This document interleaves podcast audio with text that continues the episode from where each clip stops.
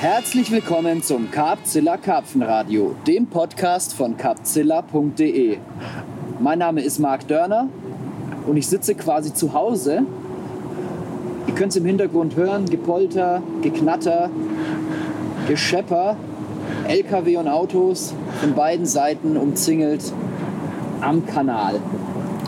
Vor mir die Wasserstraße, vier Latten im Wasser und neben mir ein Gast, auf den ich mich schon sehr, sehr gefreut habe. Denn ich habe heute zu Gast den Ronny Luft. Ronny ist schon seit vielen Jahren in der Angelbranche tätig, ist ein sehr, sehr freundlicher, stets gut gelaunter Mensch, wenn man ihm zum Beispiel auf der Messe begegnet. Ist ein Top-Typ und hat aber leider irgendwie dieses Jahr das Blenken an den Händen, habe ich das Gefühl. Und das hat er auch an Kanal jetzt eben mitgebracht. Heute Nacht zum ersten Mal seit weiß nicht wie vielen Wochen hier überhaupt auf meinem Spot geblankt. Aber es kann noch werden. Wir haben noch ein paar Stündchen und das Geilste wäre eigentlich, wenn vielleicht beim Podcast mal einer abläuft. Das wäre das Allerschickste. Wir sind hier eigentlich, um Kanalratten zu filmen. Wir filmen eine Folge Kanalratten. Ähm, das wird dann wahrscheinlich auch eine, eine sehr interessante Folge. Mal gucken, was da noch so kommt.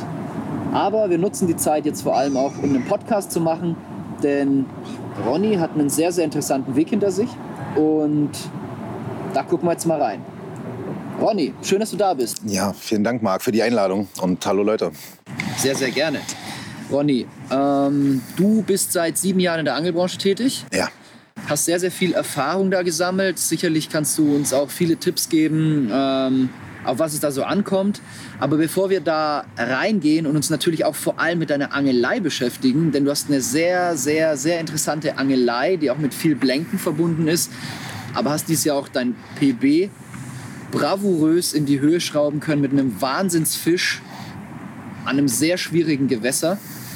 Da werden wir auf jeden Fall auch noch drüber sprechen. Aber erstmal, gib doch uns mal einen Einblick in deinen Werdegang. Also vielleicht auch schon in das, was, was vor der Angelbranche war, denn das finde ich persönlich ganz besonders interessant, denn du warst ja Techno-DJ. Ich war Techno-DJ, ja. Wie landet man dann letztendlich als Techno-DJ in der Angelbranche? Führ uns da mal so durch. Oh, das ist eine ziemlich lange Geschichte, da muss ich jetzt weit ausholen. Ähm, Hol aus. ja, also äh, damals war es halt so, dass wir halt äh, ziemlich viel gespielt haben und dann halt auch immer bekannter wurden, auf großen Festivals gespielt haben, so mit Spitzen. Äh, also 35.000 Leuten Spitze vor der Bühne. Du also, hast 35.000 Leuten aufgelegt. ja.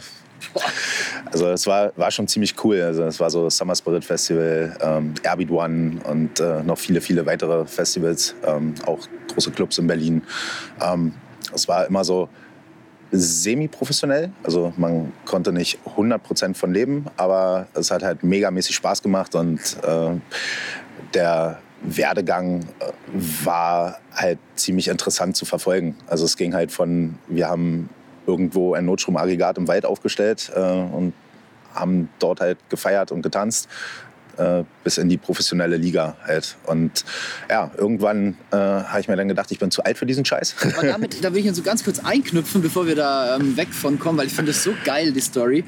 Also ihr, ihr habt, ähm, du hast mir das erzählt, ihr habt so unter Kumpels euch mega gepusht, so mit dem Auflegen. Ja, Habt ihr immer so Partys irgendwie gefeiert? Wie lief das? Ja, wir haben, also es war halt ziemlich lustig. Es gab halt zwei, äh, zwei verschiedene Gruppen. Einmal Nacht Connection und einmal Good Times zu der Zeit. Äh, später wurde aus Good Times Sound Control.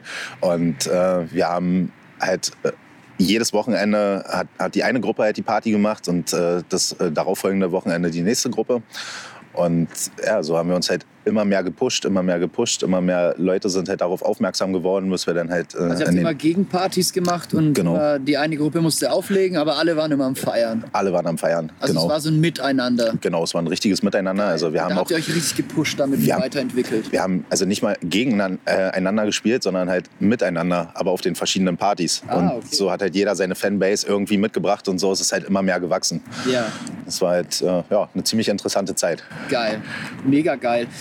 Und dann habt ihr das so wachsen lassen und habt dann illegale Festivals irgendwo in Waldlichtungen und so weiter gemacht. Wie lief das denn ab? Ja, das war halt äh, so, dass wir halt wirklich dann Stück für Stück äh, uns äh, die Technik dafür äh, gekauft haben, weil es halt äh, für uns halt immer schöner werden sollte. Ja, da hängt ja auch was dran, ne? Auf jeden also, Fall. Ist ja nicht mal so, dass man einen schnellen Plattenspieler in den Wald schleppt und dann legt man los, sondern. Genau, du brauchst halt Boxen, du brauchst Genau. halt äh, Infrastruktur am Ende. Ne? Du brauchst halt äh, ein Aggregat, was halt am Ende auch die Technik äh, wirklich halt äh, schaffen kann. Mhm. Und ja, das war halt so, dass, dass wir dann wirklich äh, 150 Meter Kabel, sodass man das Notstromaggregat nicht mehr hört, äh, halt äh, gelegt haben und dann halt wirklich angefangen haben zu spielen. Und dann kamen halt immer mehr Leute und war immer ein nettes Beieinandersein. Ja, krass. Und da gehört ja aber wirklich auch eine, eine Planung dazu und ein Organisationstalent. Ähm, warst du da vorne mit dabei bei, Ich- bei der Organisation der Partys? Kann ich mir ehrlich gesagt ganz gut vorstellen. Ja, war tatsächlich so. Also ich habe schon in äh, jungen Jahren angefangen, bei einer Band zu arbeiten als äh, Tourtechniker. Also in wirklich jungen Jahren. Äh, war dann, dadurch ist das dann halt auch gewachsen. Habe später halt auch noch äh, Veranstaltungsmanagement-Studium gemacht und Oh, wow. bin dadurch halt äh, auch ambitioniert gewesen, so eine Sache halt noch weiter nach vorne zu treiben. Und ja, dann war es halt irgendwann so weit, dass ich dann halt meine eigene äh, Booking- und Event-Agentur gegründet habe und äh, uns halt selber vertreten habe. Und dadurch ging es dann halt auch noch ein kleines Stück weiter vorwärts. Aber wie gesagt, irgendwann war dann auch da nicht mehr so die Ambition, weil es halt dann wirklich stressig wurde. Also mit vielen, vielen Gigs im Jahr und Sag mal eine Schlagzahl. ja, so zwischen 180. Also die hat man auf jeden Fall geschafft. 180 Gigs im Jahr. Ja, die hat man geschafft. Also jeden zweiten Tag. ja, Hast du ein Konzert gespielt, Ja. aufgelegt. ja, also jeden zweiten, jeden dritten. Kommt, kam, ich kam kann halt, mir ja vorstellen, dass man da auch gern mal so ein halbes Glas Bier dabei trinkt oder so. Ja, ja, also ja, Dass es vielleicht ein zehrender Lifestyle ist. ja, definitiv. Kenne ich noch so aus Musikertagen. Ja, also es war am Ende nicht jeden zweiten, dritten Tag. Man muss auch bedenken, man hat manchmal vier Stück an einem Wochenende gespielt. Aha. So, ja, so, so hat sich das natürlich auch ein bisschen hochgeschaukelt. Klar hat man auch unter der Woche mal gespielt und äh, auch die ein oder andere After-Hour mitgenommen. Aber ja, wie gesagt, wir haben halt auch festgestellt, dass der Lifestyle halt ganz schön an einem zerrt und dadurch war es dann am Ende auch so, dass wir äh, die Sache dann haben einschlafen lassen. Ja. So, dann Und hat das Angeln da parallel schon eine Rolle gespielt in dieser Zeit? Auf jeden Fall, auf jeden Fall. Also Angeln tue ich seit meinem dritten Lebensjahr. Ich bin jetzt 36. Ähm, meinen ersten Karpfen mit Boilie habe ich mit 13 gefangen. Damals noch äh, ein Top Secret Erdbeer-Boilie. Ähm, Wer hat nicht seinen ersten Karpfen auf Top Secret gefangen? also wirklich äh, auch legen- legendäre, legendäre Zeiten. Ja, damals von äh, meinem Ferienjob äh, habe ich in einer Dachdeckerfirma bei meinem Onkel äh, ausgeholfen und habe mir von dem Geld mein erstes Rodpot gekauft für Geil. 200 Mark und äh, bis Anzeiger dazu. Und äh, ja, also das war damals schon, schon eine absolute Errungenschaft. Wie alt ja. warst du da? Ja, 13. 13. Ja, 13. Ja, schöne Kinderarbeit. Es war- Hat ja auch, ja auch in dem Alter am Bau. Ja, aber das, äh, äh, ich habe es ja selber gewollt. Ja, also das äh, Interessante war, ich war halt an einem Gewässer und da saßen äh, sechs erwachsene Männer, die haben halt da gefischt mit, mit Zelten und mit Drottpots und mit Bissanzeigern und das war für mich eine komplett neue Welt. So, das war halt mega interessant und ich bin die dann halt fast täglich besuchen gefahren. Und Die, die werden sich gefreut haben. ja, die waren super nett. Die haben echt super viel erklärt und äh, haben mir auch äh, hier und da halt Tipps gegeben und auch mal ein paar Boilies geschenkt. Und äh, die waren wirklich richtig, richtig nett. Also ich, ich kann da erinnere ich mich super gerne dran zurück. Weißt und du heute noch, wer diese Leute sind? Nein, leider nicht. Leider nicht. Das Leider waren nicht. deine ersten Mentoren, oder? Ja. Also muss man, muss man ganz ehrlich so sagen. Und das war eine, also für mich war es halt der Wendepunkt. Ja, der absolute Wendepunkt. Also ich bin äh, zu der Zeit halt ohne Vater aufgewachsen und äh, mir hat halt niemand das Angeln gezeigt. So meine, äh, ich habe zu meinem dritten Geburtstag habe ich damals eine Angel be bekommen und meine Mama ist mit mir dann äh, an so einen kleinen Parkteich. Da habe ich meine ersten Plötzen gefangen und habe mir im Endeffekt alles selber beibringen müssen. Weil meine Mama war halt auch kein Angler. Ne? Und, äh, nochmal Plötzen, Rotaugen. ja, Rotaugen, genau. genau. Im- Im Osten heißen sie Plötzen. Bei uns heißen sie Rotaugen. Ich wollte nur noch mal sicher gehen, weil ich habe jetzt gerade so überlegt. Rotaugen oder Rotfedern, irgend sowas. Irgendwas Rotes. Und habe mich dann halt äh, viel an Gewässern rumgetrieben und habe halt andere Angler äh, beobachtet und äh, mir da halt Tipps und Tricks geholt. Und ja, so ist es dann halt gekommen. Und dann saß da halt diese Gruppe mit ihren Zelten, mit ihrem Schlauchboot. Und äh, das war für mich so, boah, was machen die da? Egal, was die da machen, ich will das auch. Genau so ist es, genau so ist es. haben die, auch noch, haben die auch noch große Fische gefangen? Also für die damaligen Verhältnisse äh, hatten sie äh, den einen Tag einen 12 Kilo Fisch, glaube ich, wenn ich mich richtig erinnere. Äh, hatten sie halt in, So vor 20 Jahren, oder? ja, Oder länger? Ja. 22 Jahre. ja, Wie alt bist du jetzt? 36. Ah ja, okay, vor 24 Jahren. Ja. Und das, 12, 13 warst du. Ja, 13. 23 Jahre. Jetzt Ja. haben wir es. Ist doch völlig egal. Ja, Rech- Rechnen am frühen Morgen ist anscheinend nicht unsere Stärke, aber du, ähm, wir haben, also die hatten auf jeden Fall diesen Karpfen und äh, hatten gerade halt diesen, äh, diesen Fototermin, ja, also haben halt den Fisch gerade abgelichtet und ich war einfach baff. Ich hatte zu dem Zeitpunkt noch nicht so einen großen Fisch gesehen und dachte mir, Total, ja. ab dem Moment, das willst du auch. Das willst du auch. Und ja, da haben die Jungs äh, mir dann damals auch noch ein paar Boilies äh, äh, geschenkt. Das war damals noch Broxtermann Himbeersahne. Kannst du dich an die noch erinnern? Äh, an den Köder explizit nicht. Das waren zwei verschiedene Farben in einer Tüte. Einmal pink, einmal weiß. Aber an Broxtermann Boilies erinnere ich mich sehr wohl. Ja, die waren sehr, sehr hyped eine Zeit lang. War sehr aktiv, der Ja. gute Mann. Auf jeden Fall. Auf jeden Fall der Vorreiter der deutschen Boilie-Buden. Also Top Secret war so Mainstream Ja. und Broxtermann war mehr so ein Szeneding. Ne? Ja. ja, War auf jeden Fall auf jeden Fall. ziemlich, ziemlich cool. Ja, und dann äh, ist es halt so gewesen, dass man halt vom Taschengeld halt in den nächsten Angelladen gerannt ist und sich da halt auch selber Boilies gekauft hat. Und die natürlich, also man hat so ein Kilo gehabt und hat so, hm, füttern wir jetzt noch eins, zwei Kugeln? Weil es war ja für, für einen Schüler in der damaligen Zeit halt auch äh, eine Menge Geld. Und, Absolut. und da war es wirklich halt ganz vorsichtig, drei, vier Kugeln auf dem Platz und hm, ob das... Abzählen. Früher hat jeder seine Köder abgezählt. Genau, Füttern. genau, Oder noch nicht mal gewogen. genau. Ein Stück Boilies gezählt. Da ist man auch ewig mit so einem Kilo hingekommen.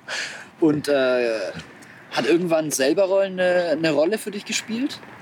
Nee, nicht wirklich. Ah, okay. Nicht wirklich. Okay, wow. Also ich, ich habe es versucht. Ich habe äh, also ich habe tatsächlich selber gerollt, auch zu Hause. Äh, da gab es dann irgendwann in der, ich glaube in Route und Rolle gab es mal irgendwie so Rezepte zum, zum, Rolle. ja, zum Zuhause selber probieren. Ja, das habe ich dann auch probiert ähm, und habe aber schnell festgestellt, dass das ehrlich gesagt nicht so meins ist. Ja, okay. Krass.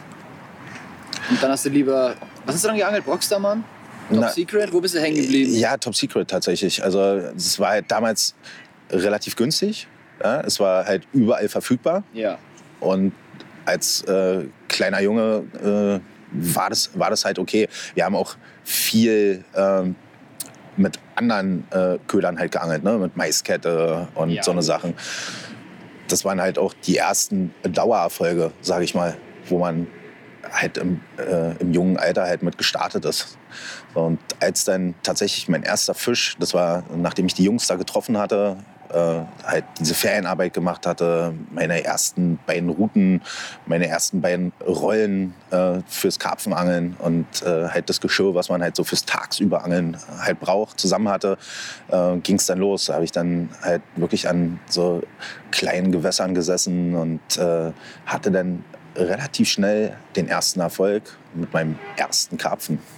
Das war für mich halt ein absolutes Highlight, muss man ganz ehrlich sagen. Und das werde ich auch äh, mein Lebtag nicht vergessen. Danach ging es aber steil bergab. Dann ging Echt? halt ewig lange gar nichts. Und äh, ja, aber dieser eine Karpfen hat mich halt äh, dazu getrieben, halt da wirklich am Ball zu bleiben. Geil. Jetzt ziehen wir wieder die Parallele. Du bist Techno-DJ und äh, spielst 180 Gigs im Jahr oder bis zu. Bleibt da noch Zeit zum Angeln und welche Rolle spielt das Angeln in dieser Phase deines Lebens? Also in dieser Phase hat das Angeln äh, eher die zweite Rolle gespielt, muss ich auch äh, dazu sagen, weil ich halt äh, zeitlich halt ziemlich eingebunden war. Aber die Situation hat es natürlich auch äh, extrem zugelassen, dass man da halt runterkommen konnte, dass man halt abschalten konnte. Man sitzt in der Natur draußen, man hat halt nicht dieses Lifestyle-Gefühl von, von diesen ganzen Nacht Wir- nächtlichen wir, Partys. Wir sitzen auch hier in der Natur draußen, man hört es im Hintergrund. Hier ist die pure Idylle. Angeln ist echt ein erholsamer Sport am Kanal. Ja, aber ich, ich weiß, was du meinst. Ich kann es äh, sehr gut verstehen. Es war dann quasi dieser Ausgleich, ne? Genau, dieser Ausgleich, den brauchte man auch ganz, ganz, ganz dringend. So, man hat natürlich auch äh, noch zusätzlich halt andere Sachen gemacht. Ne? Also ich habe halt äh, mit dieser Veranstaltungsbooking-Agentur äh, halt auch gearbeitet. Ne? Es war halt nicht äh, nur Natürlich. dieses, äh, dieses DJ-Dasein. Ähm, wie gesagt, halt semi-professionell. Ne? Ähm, aber Ja, aber dennoch ambitioniert und man will das ja gut machen. Also du wärst genau. ja, du hättest ja niemals vor 35.000 Leuten aufgelegt, wenn, wenn du nicht dann eine Sache gut gemacht hättest. ja, Die holen ja jetzt auch nicht jeden ran. das ist richtig. Und dann wiederum hast du natürlich auch eine Pflicht den Leuten und auch deinem eigenen Anspruch gegenüber. Wenn du da auf der Bühne stehst, ähm, äh, musst du abliefern. Da steckt ja auch viel Druck dahinter. Ne? Auf jeden Fall, auf jeden Fall. Also die Aufgeregtheit, ja, die äh, war einfach immer da und allgegenwärtig. So Lampenfieber? Ja, ganz toll. Das, äh, glaube ich, stellt man auch sein Leben lang nicht mehr ab. Aber das ist auch gut. Ne? Das äh, man konzentriert sich halt äh, noch zehnmal mehr in so einer Situation, äh, wo man halt noch mehr unter Druck ist, Ja. weil man halt gerade äh, abliefern möchte. Weil die Leute vor der Bühne haben natürlich äh, auch bezahlt. Ja? Die wollen halt Spaß. Und äh, wenn der Akteur auf der Bühne da halt nicht 100 Prozent gibt, dann äh, kann es halt auch mal langweilig werden für, für die Crowd. Ja. Und deswegen ist es wirklich auch, man stellt sich dann immer easy peasy Musiker, Künstlerleben vor, aber klar steckt da auch viel Arbeit dahinter und dann ist das. Angeln der schöne Ausgleich gewesen. Dann kam irgendwann der Punkt, wo plötzlich das Angeln zum Beruf wurde oder zumindest sich der Beruf ums Angeln gedreht hat. Ja, Wann kam dieser Wendepunkt und wie sah der aus? Wie alt warst du da? also das war vor sieben Jahren, also ich war 29. Und bis Ähm, dahin hast du wirklich aktiv sehr stark Musik gemacht. ja, ungefähr ein halbes Jahr vorher habe ich halt aufgehört. Ähm, also es wurde Das dann war so schon eine ganz bewusste Entscheidung, ich lasse das jetzt bleiben oder wie?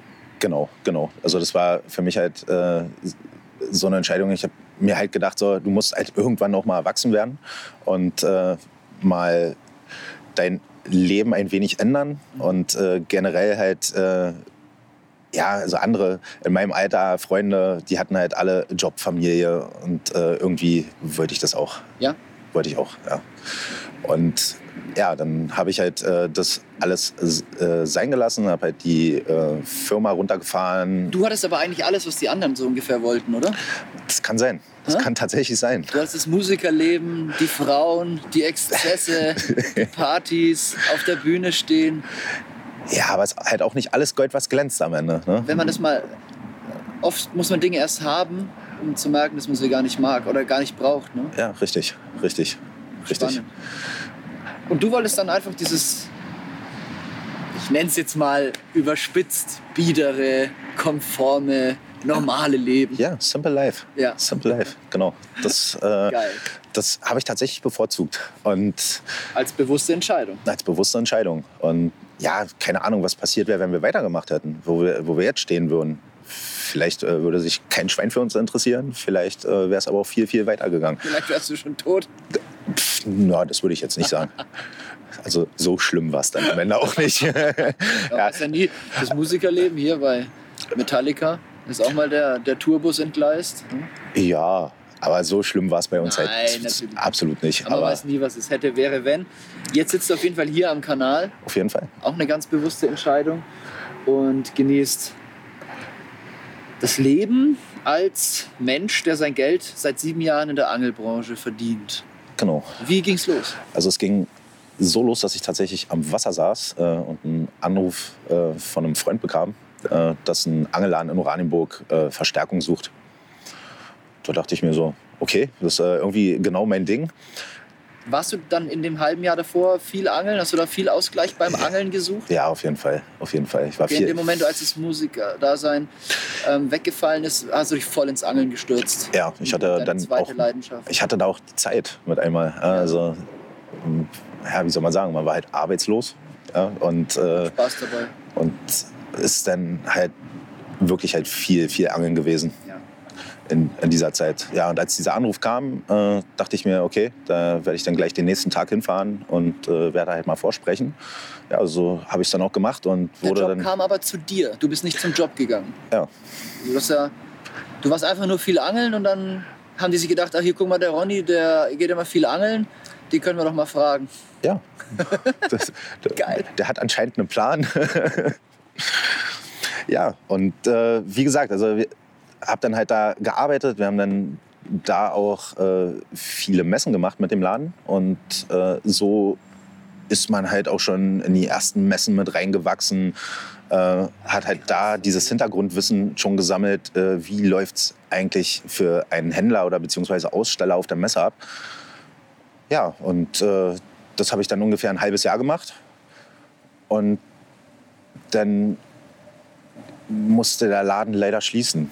Oh, ich hoffe nicht wegen dir. Nee, nee, nee, das hat damit nichts zu tun. Also das war, war einfach insgesamt halt leider nicht so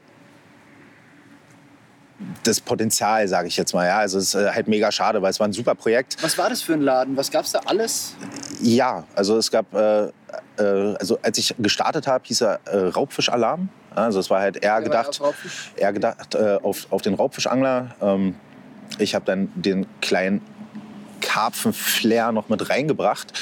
Ähm, Du warst aber zu dem Zeitpunkt dann auch schon Karpfenangler. ja, ja, Überzeugt. Also überzeugter. seit du mit den Dudes da so mit 13, 14 da am See abgehangen bist, warst du komplett infiziert mit Karpfen. war ich komplett infiziert. Wie gesagt, habe halt natürlich auch Pause zwischendurch gehabt. Ne? Also das, äh, das war zu der Zeit, glaube ich, hat man auch nicht wirklich dieses Durchhaltevermögen. Also ich hatte es jedenfalls nicht, äh, da wirklich äh, kontinuierlich dran zu bleiben. Aber wenn ich dann angeln war, dann halt schon auf Karpfen. Ja. Und dann ging der Laden leider den Bach runter. Ja, leider. Was hat dann, was hat dann Ronny gemacht? Äh, Ronny hat sich dann gedacht, äh, er fährt zur Firma Yacht Fishing in Berlin. Okay. Das, äh, Das war dann proaktiv, da bist du dann hin? Da bin ich dann hin, genau. Also es war, äh, äh, ja, ich hatte dann einfach so, so die Idee. Wie ähm, kamst du denn auf die, frage ich jetzt mal so spitz formuliert. Na, der Herr Lehmann, äh, der, äh, der Owner der Firma, der war halt bei uns im Laden zwei, dreimal. Und Okay. der war halt sehr, sehr sympathisch. Ach so. Ähm, das würde ich sagen, auch also die Familie Lehmann, äh, eine der nettesten in der Angelindustrie. Okay, krass. Also würde ich wirklich so, so bezeichnen.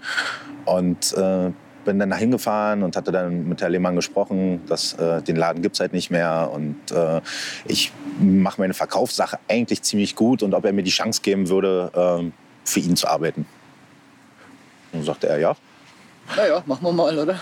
probieren wir mal aus. Schön, ja, Herr Lehmann. wir- wirklich genau so. Danke, und, Herr Lehmann. und so war ich dann äh, in meinem ersten Sales Manager Job. Wow.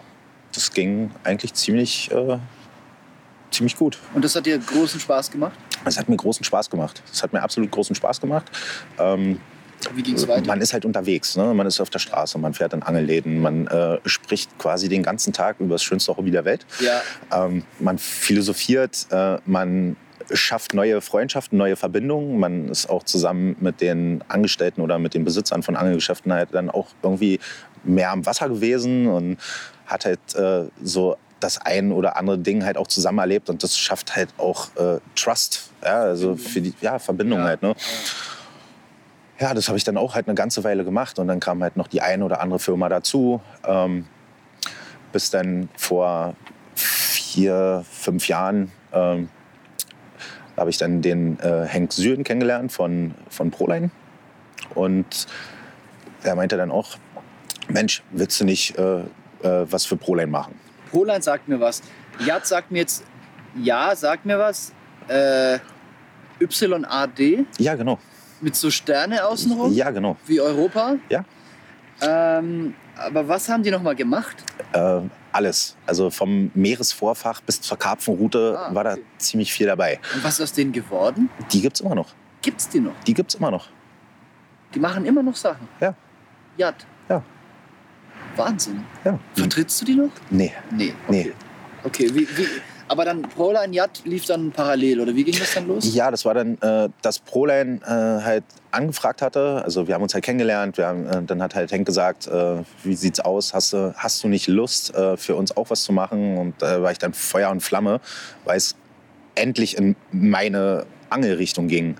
Ja, das Karpfenangeln rückte halt, äh, halt nicht nur hobbymäßig, sondern auch beruflich halt in, in greifbare Nähe. Das glaube ich dir, ja. Und da war ich dann richtig Feuer und Flamme und äh, hatte dann meine Zusammenarbeit mit den anderen Firmen ab dem Moment dann zurückgeschraubt äh, bzw. beendet, weil man halt auch ein bisschen, ja, man braucht halt Energie. Und äh, man hat nur 100 Prozent. Genau, man ja. kann sich halt nicht äh, um viele Sachen gleichzeitig kümmern, weil ja. sonst äh, wird, werden halt andere benachteiligt. Ja, so also was du machst, möchtest du vernünftig machen. Genau. Nicht alles so halb durcheinander. Genau, genau.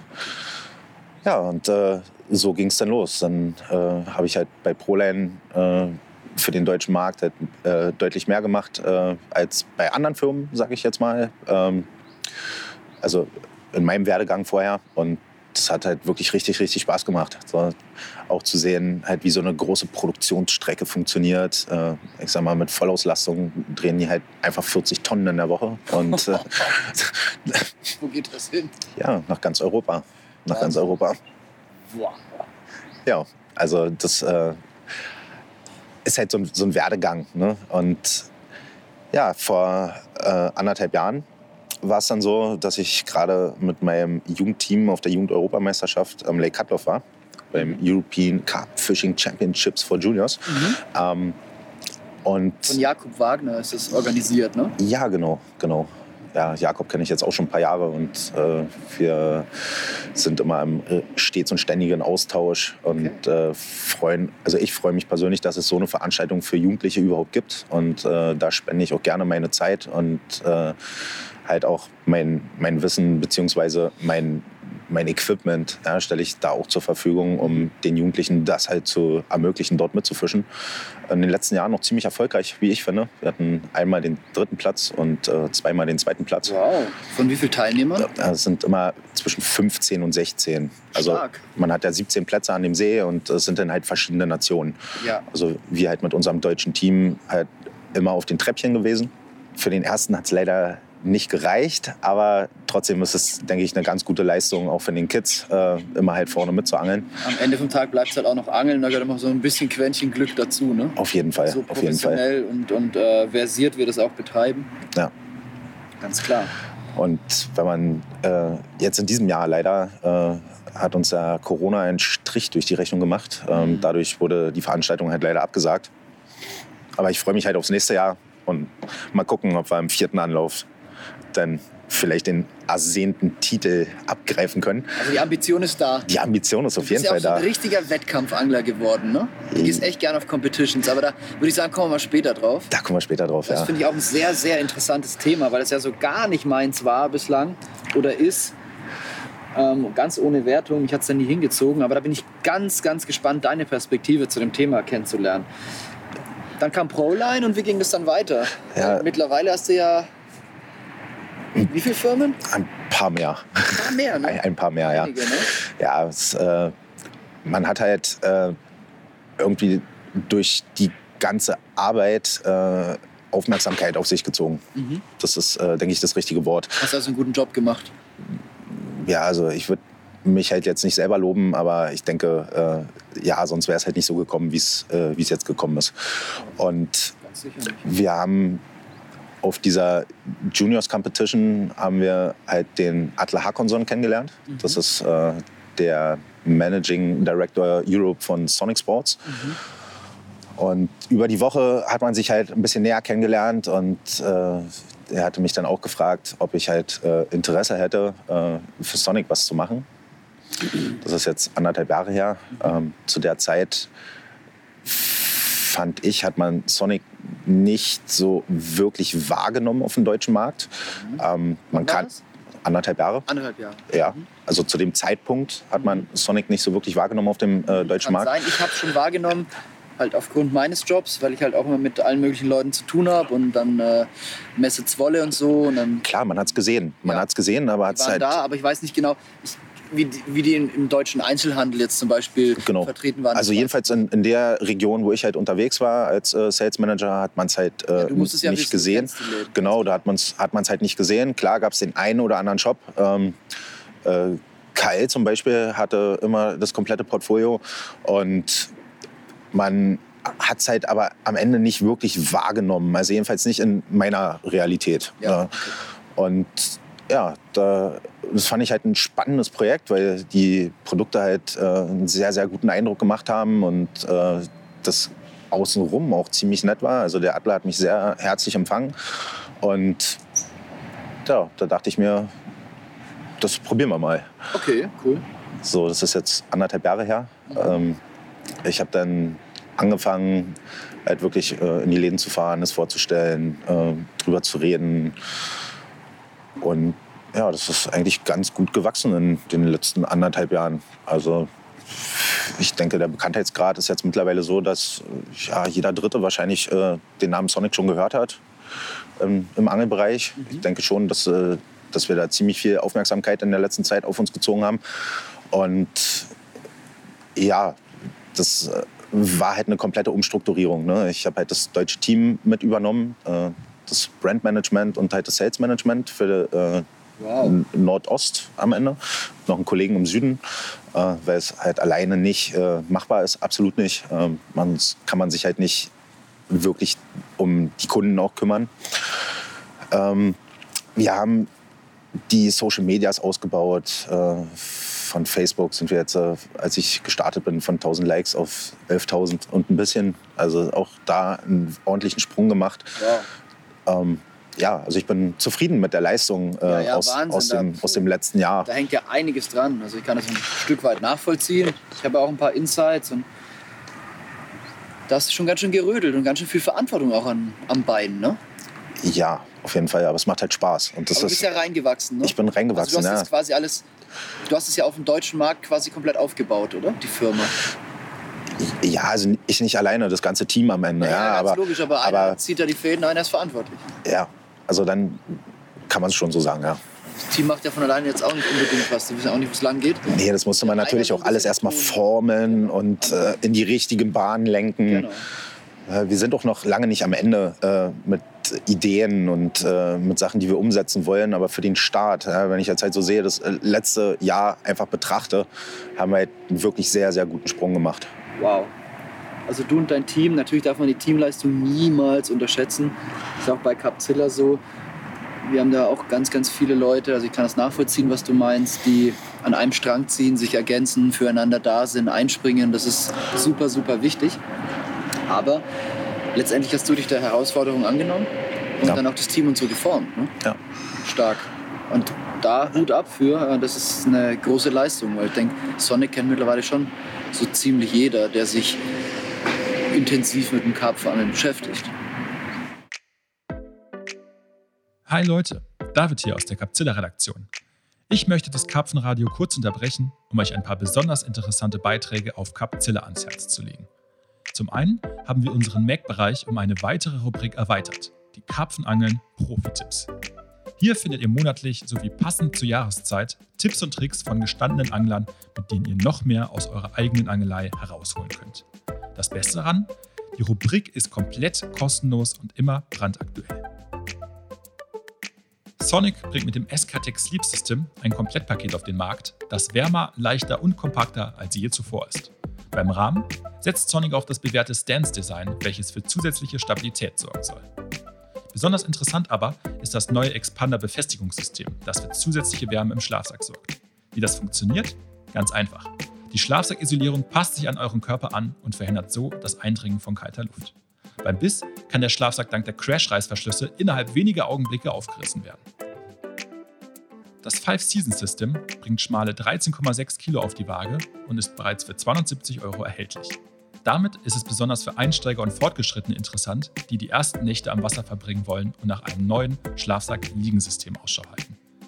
Die Produktvorstellung des Sleep-Systems sowie die Profi-Tipps findet ihr natürlich unten in den News verlinkt. Jetzt wünsche ich euch wieder beste Unterhaltung mit dem Karpfenradio.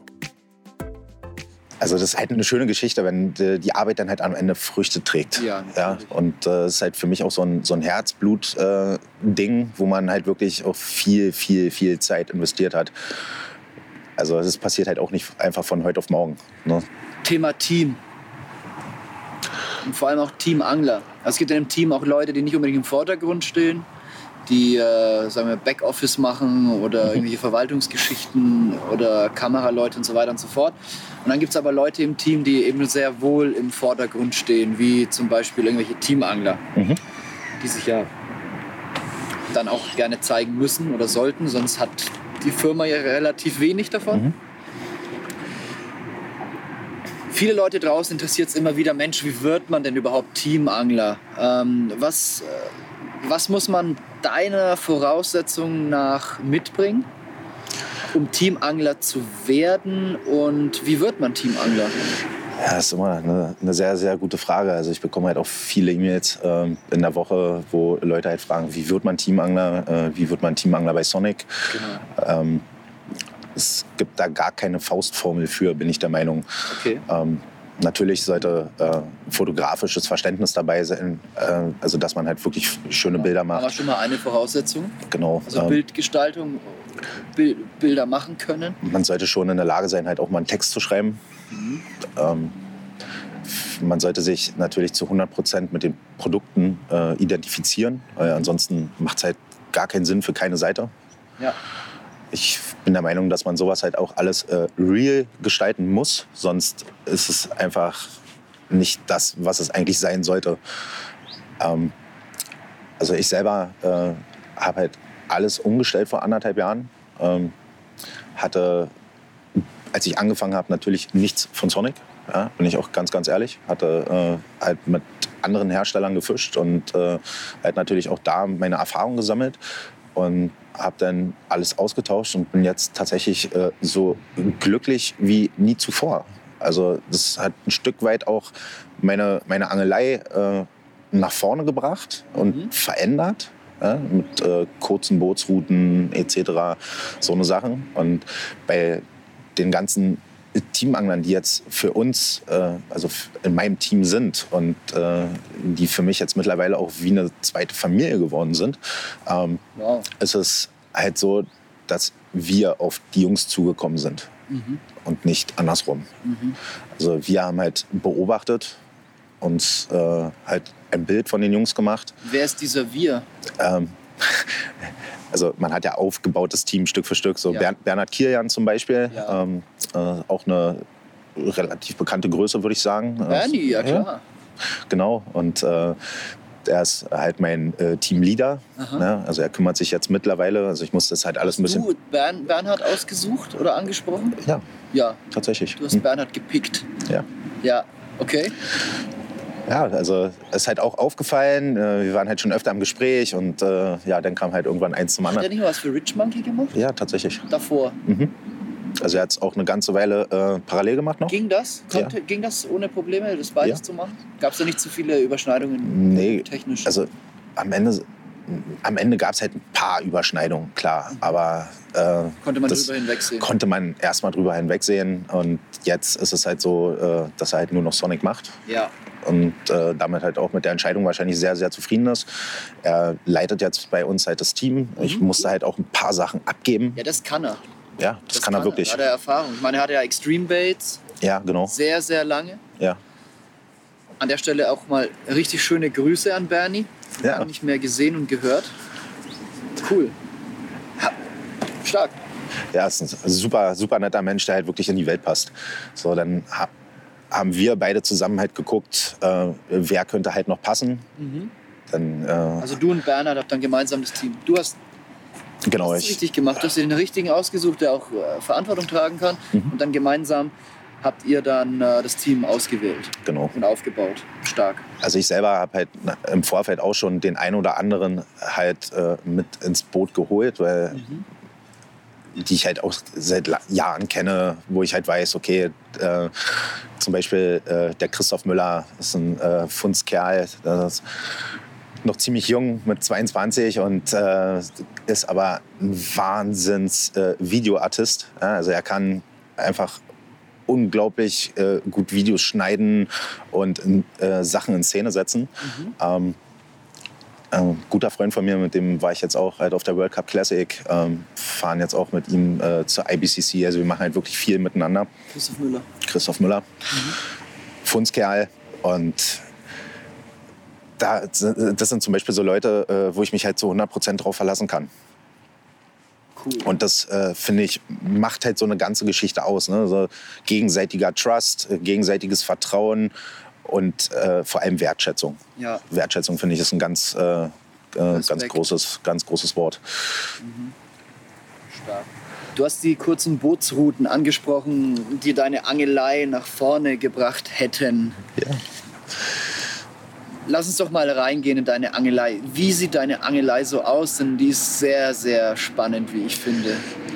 Spannend, ja. Also spannend, spannend ist das richtige Wort, glaube ich. Und äh, wir, oder ich in dem Fall, also ich habe damals mit, äh, mit Tino Pombach, äh, einer meiner besten Freunde, wenn nicht sogar der beste Freund, ähm, sind wir darauf gekommen, wir wollen jetzt unbedingt mal was anderes. Wir sind natürlich auch von Gewässer zu Gewässer, haben mal hier und mal da gefischt, äh, haben natürlich auch hier und mal da gefangen. Aber irgendwann gab uns das keine Herausforderung mehr. Also es war nicht das, was wir eigentlich wollten. Wir hatten eigentlich ganz andere Ziele und ganz andere Ambitionen. Wie sah eure Angelei damals aus? Was habt ihr so gemacht? Also wir waren halt an kleinen Waldseen, ähm, an überschaubaren Gewässern, wo man die guten Spots halt mit dem Auge schon im Endeffekt lokalisieren konnte. Aber Ersten Blick. Ja, man, man hat halt irgendwann im Laufe der Jahre hat man halt so ein Gespür. Ne? Man guckt halt aufs Wasser und sagt, oh, das sieht sehr, sehr gut aus. Und das hat irgendwann nicht mehr gereicht. Dann wolltest du ein Gewässer, das, weil du es so betonst, das nicht mehr überschaubar ist. Ja, genau. Also diese Herausforderung. Herausforderung äh, stand dann ganz groß äh, irgendwie als Überschrift in der Schriftblase. Ähm, wir, da bin ich dann halt mit Tino äh, auf Google Maps und haben dann geguckt so und haben dann einen See gefunden. Ähm, der hat uns einfach da schon fasziniert. Einfach schon von Google Maps. Dann sind wir da hingefahren und haben uns den angeguckt. Warum hat ihr euch fasziniert auf Google Maps? Was gab es da zu sehen? Er war einfach riesig. Okay. Also für unsere Verhältnisse riesig. Also 500 Hektar plus Gewässer, wow. großer Natursee. Und wir sind dann hingefahren und äh, dachten uns, boah, wo fängt man hier an? Aber bei 500 Hektar siehst du schon auf das andere Ufer. Du siehst das andere Ufer. Du siehst auf jeden Fall das andere Ufer. Ähm, der ist auch ziemlich verwinkelt. Ähm, hat halt äh, viele natürliche Ufer, wo man halt auch gar nicht sitzen kann am Ende. Wo man halt äh, Schilf. Schilf, äh, du hast äh, Totholz, also alles, was sich eigentlich so das Anglerherz vorstellt. Du hast große Krautfelder, du hast abfallende Kanten. Also wirklich halt alles an Features, was man irgendwie sich vorstellen kann, Wow. hat dieser See zu bieten. Und ja, das ist jetzt halt auch schon ein paar Jahre her. Und wir haben dann wirklich äh, uns dort durchgefischt, haben natürlich auch geblenkt, äh, waren frustriert, äh, haben wieder neue Motivation mit äh, Einzelfängen gesammelt, haben instant gefischt, haben uns Futterplätze angelegt, haben ja wirklich viele Sachen über die letzten Jahre probiert. Und äh, so vor drei, vier Jahren haben wir es dann wirklich ans Laufen bekommen, An diesem Gewässer. an diesem Gewässer. Also seit, seit wie lange dokterst Ich, du darum? ich würde sagen sieben Jahre insgesamt. wow. plus, minus. Du befischst jetzt seit sieben Jahren einen See, Ja, wir- einen großen See. es geht natürlich auch, äh, du fährst natürlich auch woanders hin. Ja, Aber aber, es- das ist so dein Main Focus. Aber es zieht mich immer wieder an diesen See. Fischen da andere Leute auch? Ja, also man sieht hin und wieder schon mal einen Karpfenangler, aber ich glaube einfach, dass diese schier große Wasserfläche einfach abschreckt. Wie seid ihr da rangegangen am Anfang? Ich weiß heute, und da müssen wir unbedingt noch darauf zu sprechen kommen, heute angelst du vom Boot. Ich angel vom Boot. Das ist ein Kajütboot. Ja, also es hat eine Pasenning, die man halt komplett schließen kann und hat dann ein Kajütboot. Man kann es aber halt auch komplett öffnen. Achso, das Also ist so zum Falten. Ja, So genau. Cabrio. Ja, genau. Ja, also halt- nicht mit so einem festen. Nee, nicht mit einem festen. Man kann es halt auch komplett aufmachen, was halt äh, auch ziemlich, ziemlich cool ist im Sommer. Man kann halt äh, wirklich halt alles aufmachen und schläft dann unter freiem Himmel, was ich halt super gerne mache. Geil. Aber zum Herbst hin kann man es halt auch komplett schließen, wenn es regnet. Äh, ist halt Wie habt ihr da angefangen? Geschichte. Ihr habt doch sicherlich nicht gleich vom Boot aus geangelt, oder? Nee, nee. Erst vom Ufer? Wir haben erst vom Ufer aus geangelt. Ähm, es gibt äh, relativ wenig Uferangelstellen an dem Gewässer. Mhm. Also eine Handvoll, um es äh, so zu sagen. Okay. Und fangen die? Bringen die Fisch? Die haben Fisch gebracht. Also ja, die bringen Fisch. Äh, muss, muss man, muss Einst man. brachten sie Fisch. Einst brachten sie sehr viel Fisch. In dieser Saison brachten sie nichts. Angelst du jetzt auch noch vom Ufer ab und zu? Na, ich parke das Boot relativ dicht am Ufer. Okay. Also ich. Aber das sind dann keine Plätze, die du normalerweise vom Ufer beangeln könntest. Nee, genau. Okay. Also ich habe da viel, viel Zeit äh, investiert und das Echolot war mein bester Freund. Mhm. Und äh, das Tastblei. nee, also. nee, so weit bin ich dann doch nicht gegangen.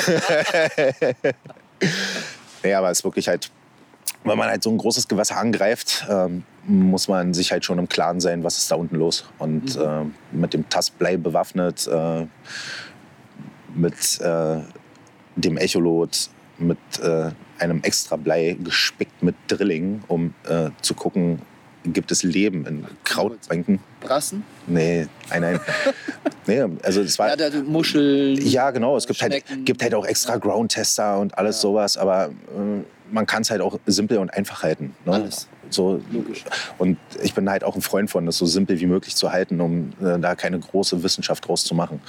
Ähm, wie gesagt, wir sind, äh, oder ich äh, mit Tino sind dann gefahren, haben mit dem Echolot halt wirklich die komplette äh, Wasserfläche gescannt und haben natürlich so favorisierte äh, Punkte gefunden, die uns halt sehr interessiert haben. Die haben wir dann halt mit GPS gespeichert, ähm, sind dann halt Stück für Stück äh, diese Punkte abgefahren, haben Gewässer äh, Bodenproben genommen, um zu gucken, okay, ist das schlammiger Boden, produktiver Schlamm, ist da Muschelbänke, was man halt äh, so als Angler halt ambitioniert äh, äh, als Untergrund vorzufinden, ähm, war halt für uns eine äh, relativ neue Angelei. Mhm. Mit dem kleinen Schlauchboot auf dem großen Gewässer Wahnsinn. und halt wirklich tagelang äh, nur Location machen, was halt meiner Meinung nach wirklich halt das A und O ist an so einem großen Gewässer, weil du kannst halt an Fischen wirklich vorbei angeln. Mhm. Ich denke, am Kanal kommen die Fische halt vorbei früher oder später. Mhm. Würde ich, würde ich tippen. Also ich bin halt nicht der Kanalangler, aber ich würde halt darauf, äh, darauf spekulieren, dass sie halt früher oder später halt an deinem Platz vorbeiziehen. Fängt nicht jeder Platz Fische. Okay. Fängt nicht jeder Platz Fische. Und selbst wenn du an einem Platz sitzt, der Fische fängt, fängt nicht jede Distanz Fische. Okay. Also. Also ähnlich, ähnlich von den, von den ähnlich, aber kleiner. Mhm.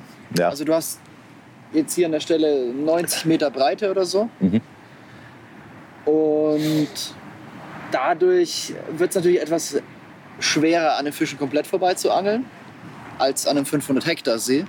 Aber du fängst auch nicht unbedingt an jeder Stelle, auch nicht unbedingt ähm, auf jeder Distanz. Also du kannst auch Du kannst auch selbst hier, wenn du auf einer Stelle sitzt, die Fische bringt, immer noch an Fischen vorbei angeln. Also es gehört schon auch ein bisschen was dazu. Das ist Angeln. Die haben halt ihre natürlichen Zugrouten, ne? Ja, Und genau. Die verlassen sie halt relativ selten. selten. nicht weit weg. Ja, ja, die verlassen sie halt selten.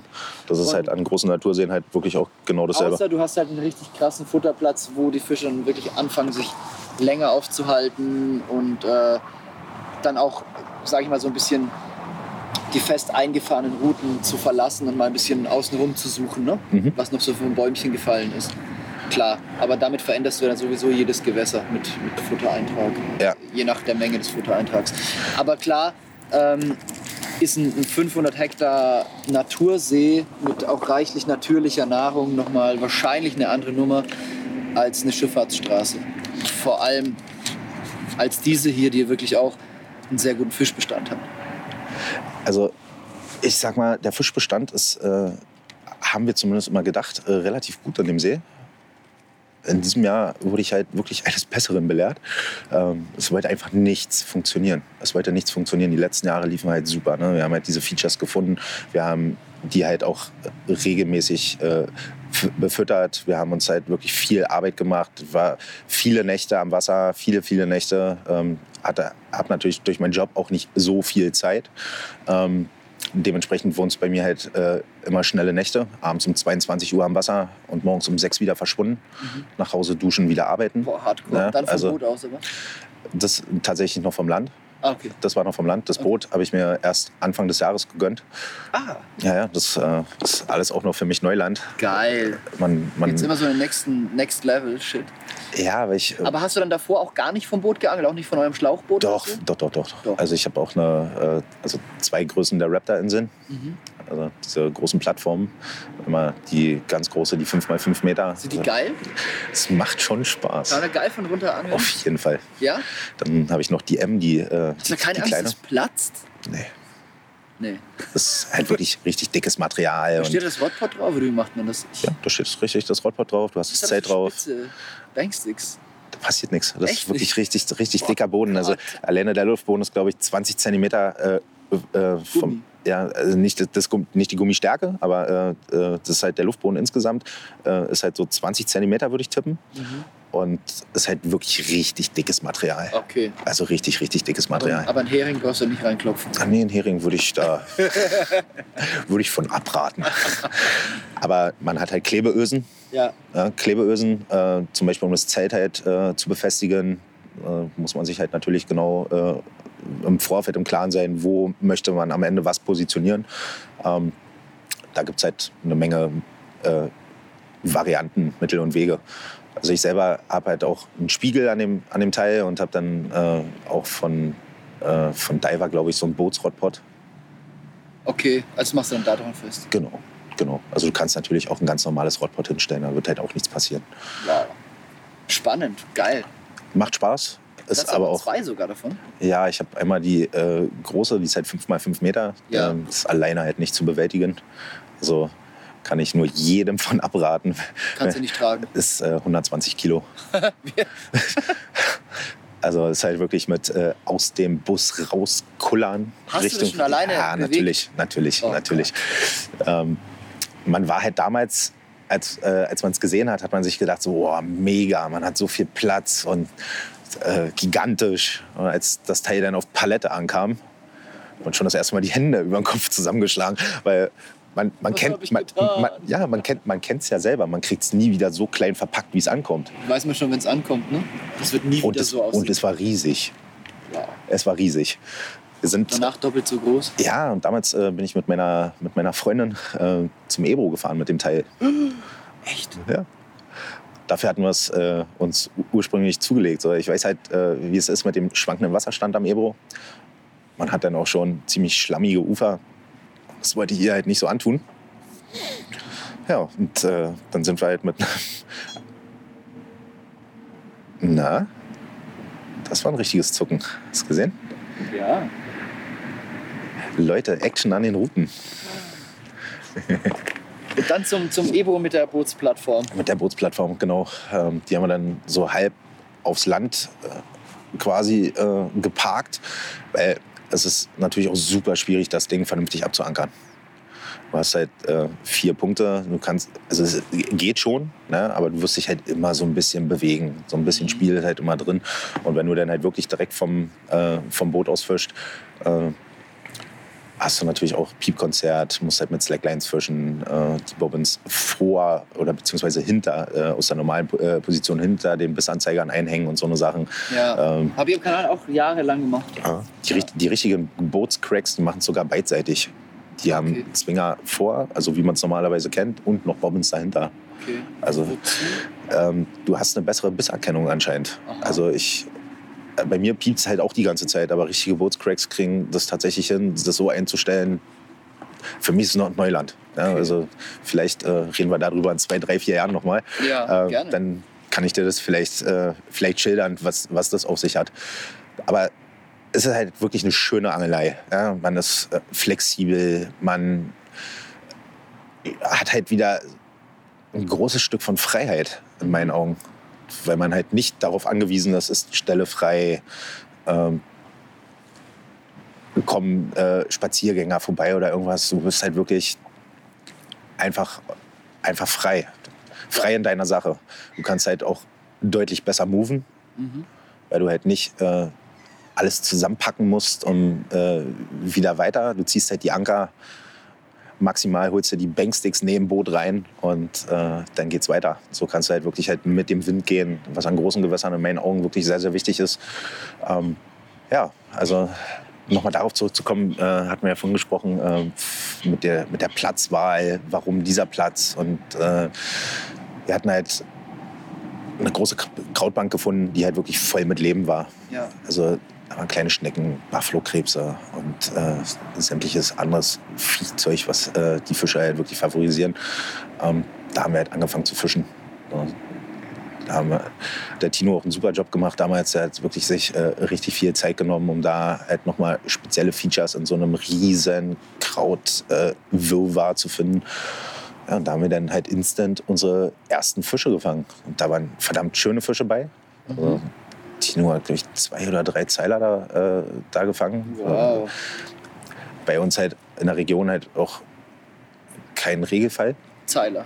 Ja, Sind geiler. auf jeden Fall. Und, hat zwei, drei in einer Session gehabt. äh, naja, in, in einer Saison. In Ah, okay. einer Saison. Also schon, schon ein bisschen verteilt. Also Ah, das, äh, die fallen bei uns jetzt auch nicht von den Bäumen. Nee, nee. Und äh, wir hatten halt das erste Jahr mit, mit viel Erfolg halt Fische so bis 13 Kilo, haben uns halt megamäßig gefreut. Äh, alles halt so unberührte Mit Fische. sehr viel Aufwand wahrscheinlich verbunden. Ja, natürlich. Also da hat so ein Fisch eine ganz andere Wertigkeit, oder? auf jeden Fall, auf Ja. jeden Fall. Also wir haben den, der erste Fisch, äh, den wir gefangen haben, der hat so 8, 9 Kilo, den haben wir gefeiert mit 20 Kilo plus.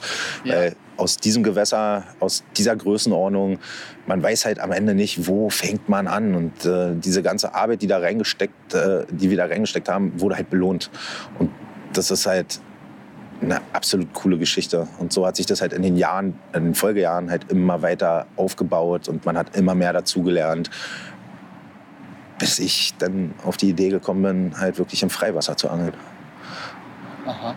Also wirklich auf Habt ihr da eher so ufernah geangelt? ufernah. Also wir hatten äh, Bereiche, die halt seicht eingelaufen sind, ähm, bis auf acht Meter runter. Und äh, wir haben uns halt doch immer auf die obere, äh, uns natürlich auch nach der Sprungschicht gerichtet und so eine Sachen im Frühjahr und äh, haben halt auch sehr, sehr gut gefangen. Sehr, sehr, sehr gut gefangen sogar. Also teilweise, äh, also du hast halt auch mal Nächte dabei gehabt, wo du mal 10, mal 12 oder mal 15 Fische gefangen hast. Wow. Also die, diese Situation gab es natürlich auch. Und äh, dann kam irgendwann der Tag, äh, wo ich bis dato unseren größten Fisch gefangen hatte mit äh, über 17 Kilo. Mhm. Und ab dem Moment war ich halt verdammt heiß drauf, aus dem Gewässer halt wirklich mal einen richtig großen zu fangen. Weil die musste es da geben. Die musste es da einfach geben. Und ja, dann habe ich mir gedacht, so, wir haben jetzt äh, jahrelang äh, relativ ufernah gefischt und Ihr habt das so ge- gefischt, wie es von den kleineren Gewässern wahrscheinlich gewohnt wart, oder? genau, genau. Komfortzone. ja, Komfortzone, Ja. genau. Und äh, dann kam ich halt auf die Idee, mir einen kleinen Platz anzulegen, halt wirklich auf äh, sechs, sieben Meter. Es war halt nichts, keine Features, keine Struktur, einfach nichts. Wirkliches Nirvana. Und habe da halt meinen Platz angelegt. Ja. Es sollte halt nicht lange dauern, äh, bis der erste Fisch sich dort eingestellt hat. Und dann ging es halt wirklich Schlag auf Schlag. Also zwei Jahre zurück ist äh, mein Sohn geboren. Und da gab es natürlich auch nicht so viel Zeit. Und hatte mich dann mehr auf den Spätsommer, Herbst beschränkt und dann wirklich auch nur schnelle Nächte, abends 22 Uhr im Wasser, morgens um 6 wieder verschwunden. Äh, weil der Kleine, den Kleinen noch mit ins Bett gebracht und morgens äh, halt wieder zu Hause zu sein. Und in der Zeit ist, äh, sind unglaubliche Sachen passiert. Da insgesamt 256 Fische in sechs, sieben Wochen gefangen. Wow. Richtig krass. 200? Ja, mehr als 200, also 256 um genau zu sein. 256. Also ich habe darüber auch richtig Buch geführt, äh, auch mit Mondphasen, die ich persönlich äh, super interessant finde. Ähm, war auf jeden Fall eine absolut legendäre Geschichte. Da dachte ich dann so, yeah, jetzt hast du das Gewässer geknackt, jetzt weißt du, wie der Hase langläuft. Aber da kann man sich auch irren. Das fängt tatsächlich in jedem Frühjahr einfach von vorne an. Wirklich? Ja, es fängt in jedem Frühjahr einfach von vorne an. Also wir hatten, oder, Also du kannst nicht sagen, dass du das Gewässer dann damit geknackt hattest. nee, absolut nicht. Auch nicht für den nächsten Herbst. Nee. Hat sich einfach wieder alles komplett gedreht. Krass. Einfach komplett gedreht. Die Fische waren halt gar nicht mehr in diesem Bereich ein Jahr später. In diesem Jahr äh, habe ich es dort halt wieder versucht und habe Hast du dich schon auf den Herbst gefreut wahrscheinlich? Dachtest du, ja, ja, jetzt weiß ich, wie der Hase läuft. Ja, also ich habe es auch zu verschiedenen Jahreszeiten probiert und habe halt auch zu verschiedenen Jahreszeiten mal einen Fisch gefangen. Aber halt keine, Keine 256. keine Serien mehr. Also Wie, bei diesen 256, wie, wie war da so die Fischgröße? War Also- da der erhoffte Große auch dabei, den du dir gewünscht hattest? Also ja, ich hatte schon ziemlich gute Fische. Also ich sag mal, der Durchschnitt lag so bei 10, 11, 12 Kilo. Ähm, selten, selten wirklich äh, einstellige äh, Gewichte. Also waren halt wirklich immer schon äh, relativ stabile Fische. Ähm, das hat sich im Laufe der Zeit hat sich das Durchschnittsgewicht extrem erhöht. Da waren es dann nur noch so 15, 16, 17 Kilo Fische. Also da hat man selten dann äh, kleinere dabei gehabt. Also als wenn die großen Fische den Platz halt dominiert haben Im Laufe der Kampagne. im Laufe der Kampagne, genau. Und ja, dann kam der erste Fisch über 20 Kilo. Und der war dann auch noch gleich ein Zeiler. 23 Kilo. Das ist äh, ein absolut Ausnahmefisch, äh, wie ich finde. Boah, da ist der Ronny fast vom Boot gefallen. Äh, Nee, da hast du noch gar nicht vom Boot geangelt, oder? nee, vom Schlauchboot habe ich den natürlich äh, Ja. äh, gedrillt, ne? Ähm, weil Aber das war noch Ufer. Also Das war noch Uferangeln. Ufer geangelt, aber Das- sehr weit rausgezogen. ja, so 450 Meter. Ja, okay. 450 Meter ist halt so eine flache Bucht, die halt äh, mit einem riesen Krautfeld, da stehen halt auch nie Boote und fahren halt auch nie Boote. So, Ist das Krautfeld dann auch so weit draußen? es geht bis auf 4,50 Meter runter. Also es ist äh, richtig krass. Also am, am Kraut dann auch geangelt.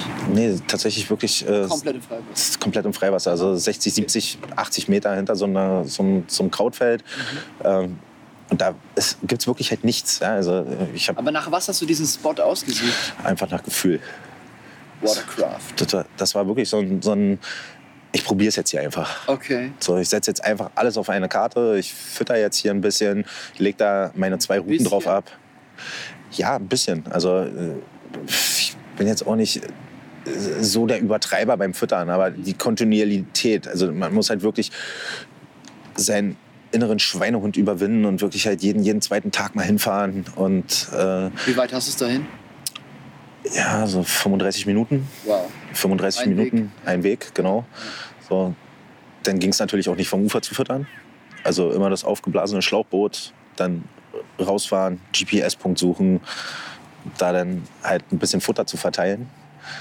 Aber das war am Ende der Schlüssel zum Erfolg, dass man halt wirklich sich einen Platz geschaffen hat, den die Fische regelmäßig frequentieren und dort halt auch äh, extrem Bock haben zu fressen.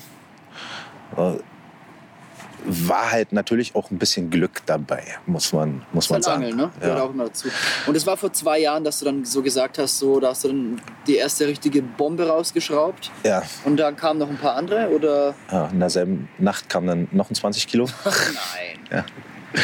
Dann drei Tage später kam der nächste 20 Kilo plus. Was? Es war einfach unglaublich und halt äh, super viele, so 17, 18, 19 Kilo S- Fische, die halt wirklich äh, knapp an der magischen Grenze äh, gekratzt haben. Also man muss dazu sagen, dass halt in unserem Breitengraden äh, 25 Kilo plus Fische einfach absolute Seltenheit haben. Ja, es ist halt wirklich im Süden in den Vereinsgewässern da werden die halt gehegt, gepflegt, haben durch den Angeldruck, viele Boilies, wachsen die halt natürlich ganz anders ab. Äh, bei uns äh, an diesen großen Gewässern sind die halt auf unser Futter einfach nicht angewiesen. Ist das MacPom oder Brandenburg? Das ist genau die Grenze. Aha. Das ist genau die Grenze. Also so die Gegend. Ja. Okay. Und ähm, davor so habt ihr auch irgendwie ge gekonnt an den Fischen vorbeigeangelt oder wie würdest du es beschreiben, dass, dass du dann auf einmal in einer Nacht und dann innerhalb weniger Sessions alles das fängst, wovon du davor jahrelang geträumt hast? Ich kann es ehrlich gesagt nicht beschreiben. Ich weiß auch nicht. Äh, sie waren mit einmal da. Also man hat halt gemerkt, dass äh, auf diesem Freiwasserplatz halt die Gewichte stets und ständig gestiegen sind, dass äh, die Fänge sich immer mehr eingestellt haben und dass man die Fische an diesem Platz halt sehr gewöhnt hat.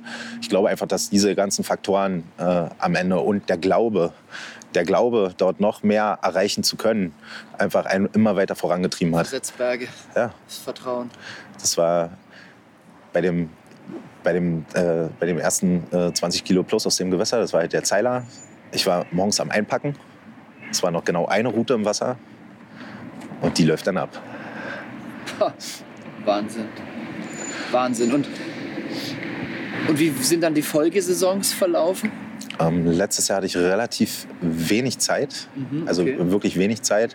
Ähm, Also nicht repräsentativ dann Angeln dann? Ja, also ich habe auch Fische gefangen, ähm, habe auch geblenkt, aber durch meinen Job, weil ich halt äh, bei Sonic halt viel aufbauen wollte, äh, habe ich mir da natürlich deutlich mehr Zeit äh, oder habe deutlich mehr Zeit dafür investiert, ähm, als angeln zu gehen. Ja.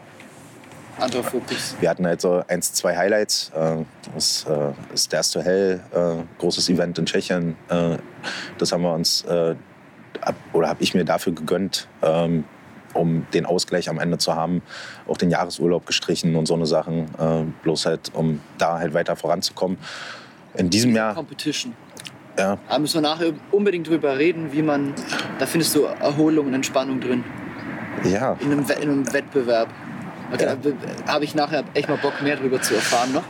Ähm, okay, in dem Jahr wenig Zeit. Das Angeln war dann nicht so repräsentativ für dich, genau. für dein Angeln. Aber äh, ein paar Fische hast du auch gefangen. Ein paar Fische habe ich auch War da gefangen. aber auch ein Dicker dabei wieder. Nee, da waren nicht so große Fische dabei. Ich glaube, also groß. Aber natürlich auch ein, schöner, auch schöner dann Freiwasserangelei betrieben. auch die Freiwasserangel natürlich auch am aber Ufer gefischt. so. Na, weil ich halt nicht so viel Zeit investieren Konstanz konnte. Die, Kon gefehlt. die Konstanz hat einfach gefehlt. Okay. So, und das sollte sich in diesem Jahr ändern. In diesem Jahr habe ich halt die Konstanz wieder, wieder reinbekommen, wirklich halt äh, regelmäßig durch, äh, durch dieses Boot halt, ja, weil man halt äh, wenig Aufwand am Ende hat. Einen Man, Tackle da drin? äh, nein, das, das bringe ich mit. Okay. Das bringe ich mit. Aber es ist halt minimalistisch, weil Ja. du brauchst halt keine Liege, äh, kein Zelt. Schläfst du auf der Isomatte oder wie Ich habe da drin so eine richtig schöne Liegefläche. Also es, äh, das? So wie eine Matratze oder? Ja, so, also es ist ein richtig schönes Bett, kann man schon fast sagen. Also man kann es dann halt auch umbauen als äh, Sitzecke und mit einem Tisch in der Mitte und das kann man halt alles zusammenklappen und hat am Ende eine super coole Liegefläche. Und ähm, ja, da ist es halt relativ, ja, ist Luxus am Ende. Also ich würde schon als Luxus bezeichnen. Man kommt doch mal in ein Alter, Ronny. Kann man sich das schon mal gönnen, ne? Ja, also es war auch lange, ein lange äh, gehegter Traum, ähm, diese Bootsangelei überhaupt anzufangen. Deswegen auch halt die, die Raptor-Inseln und äh, das halt alles so ein bisschen äh, in die Richtung zu gestalten. Aber es hat mir halt alles nicht so zu 100 Prozent gefallen. Was halt trotzdem mit viel Arbeit verbunden war, weil bis so eine äh, Plattform am Ende aufgepumpt ist, du alles äh, montiert hast, das komplette Setup fertig ist, dauert halt alles wirklich lange, lange, lange. Und mit dem Boot war es halt so, du fährst halt an deinen Bootssteg, du lädst halt deine Routen, deine Banksticks, Futter, Abhackmatte, also alles so Sachen, halt so Kleinigkeiten am Ende. Ja, also wirklich in fünf, sechs Minuten ist das Boot beladen und du fährst einfach los. Okay. Du fährst einfach los und äh, bist gefühlt zehn Minuten später an deinem Spot und hast äh, eine halbe Stunde später die Routen zu liegen. Und das hat halt natürlich Zeit gespart, äh, die man halt mehr ans Angeln investieren konnte, wo man dann halt auch äh, abends um 21, 22 Uhr entschieden hat, okay, das mache ich jetzt noch. Ja, Jetzt habe ich gerade halt ein Zeitfenster äh, bis morgen früh und äh, das werde ich jetzt auch nutzen. ja. Also Diese, diese Überwindung genau, ist nicht mehr so hoch. genau. Diese Anfangsträgheit. Ja, Ja, auf jeden Fall. ja und ähm, wie war das dann diese Saison? Also Pleiten, Pech und Pannen kann man es auch nennen. Echt? Ja, es war äh, absolut nicht so, wie ich es mir vorgestellt habe. Ähm, man muss dazu sagen, dass auch viele Freunde und Locals äh, aus Brandenburg und auch aus MacPom äh, berichtet haben, dass sie alle halt nicht so gut gefangen haben. Dass es halt viele Blenknächte gab und ja, das musste ich halt auch äh, schweren Herzens ertragen beziehungsweise feststellen. Ähm, also um es auf den Punkt zu bringen, ich habe vier Fische gefangen in 35 Nächten. Das ist nicht viel. Das ist absolut nicht viel. Das ist nicht viel. Woran liegt das? Ist, dann, ist da vielleicht zu viel natürliche Nahrung da dieses Jahr? Oder Das kann durchaus sein. Also mega milden Winter, oder? das Wasser war auch sehr, sehr klar. Mhm. Also ähnlich wie jetzt hier bei dir am Kanal. Ja. Das ist auch zurzeit ja sehr klar. Ja. Und äh, das kennen wir normalerweise nicht von dem Gewässer. Normalerweise sehr trübe, maximale Sichttiefe 50 Zentimeter. Okay. Und diesmal war es halt so, dass man äh, das knappe halbe Jahr äh, in sechs, sieben Metern einfach noch den Grund sehen konnte. Oh. Wow. Ja. Lag wahrscheinlich daran, dass äh, durch Corona halt auch deutlich weniger Schifffahrt war. Ah, okay. Ja. Die Gut. wirbeln da das Sediment auch auf und so. Oder? Genau, genau. Okay. Also es war auf jeden Fall Wie alles, war auf jeden Fall alles anders. Und äh, dann war es auch ziemlich heiß. Ähm, in den Sommermonaten war es äh, halt so, dass wir generell immer schlechter gefangen haben. Ähm, aber da konnte ich halt äh, den einen oder anderen Fisch äh, überlisten. Also es hat äh, tatsächlich acht Anläufe gebraucht, um den ersten Fisch zu fangen. Äh, war 12 Kilo, war für mich ein super Start. Äh, fand ich total klasse. Ähm, dann habe ich noch einen mit äh, 16 Kilo ein paar Nächte später, also äh, zwei, drei Wochen später ungefähr. Ja. Ich habe es halt immer so alle zwei, drei Tage ungefähr mal für eine schnelle Nacht ans Wasser geschafft. Ähm, Ging dann, ja dann schon in die richtige Richtung. ging in die richtige Richtung, aber war halt trotzdem sehr schweres Brot.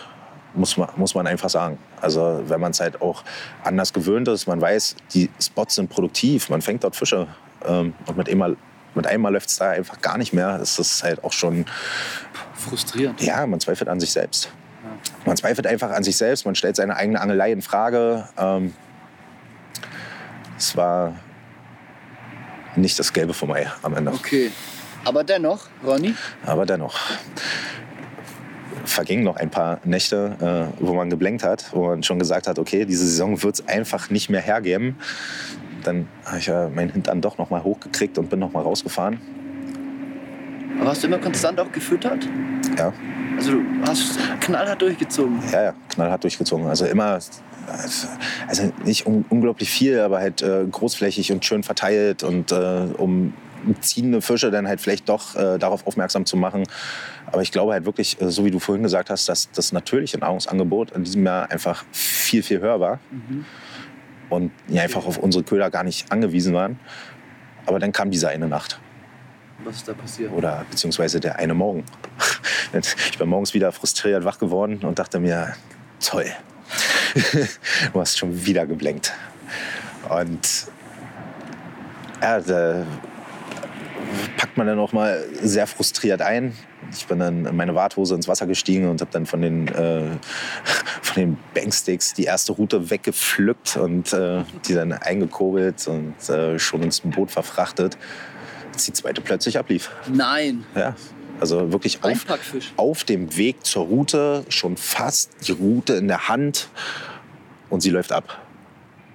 Nein. ist kein Witz. Also so, sowas habe ich noch nicht erlebt. Ich habe kurz vorher mit Tino telefoniert und sagte ihm, Mensch, ich bin mega frustriert, schon wieder geblenkt. Und er, nein, das kann es nicht sein. Wie gesagt, laufe zu dieser Route, will gerade zugreifen und diese Route läuft ab. Nehme Kontakt auf und merke sofort, boah, da hängt ein wirklich dicker Fisch am anderen Ende.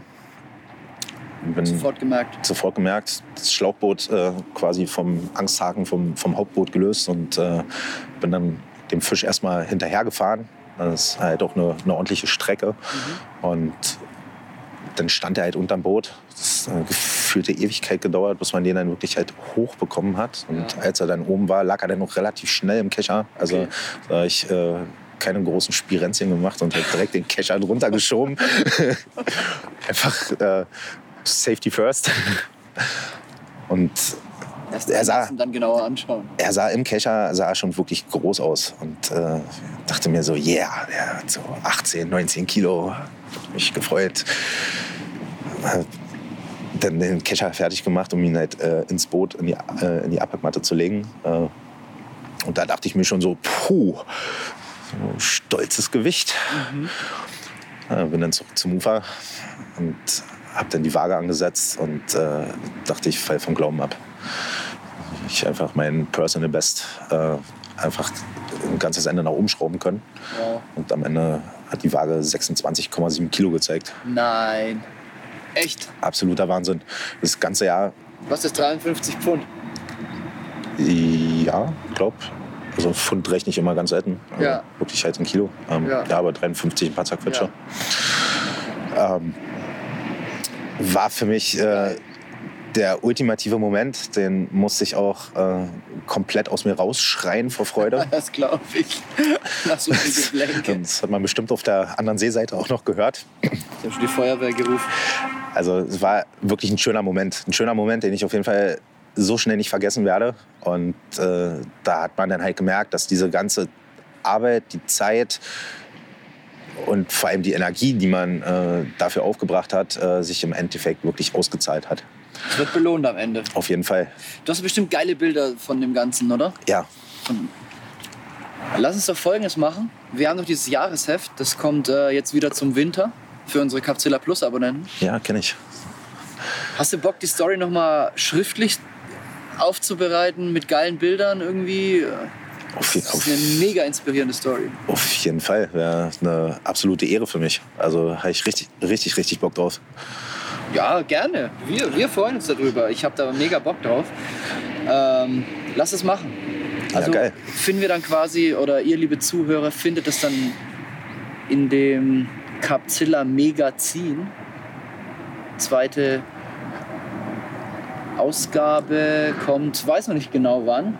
Ähm, Wir haben schon ein paar Stories zusammen. Irgendwann jetzt im folgenden Winter zu allen Jahresabonnenten automatisch im Briefkasten.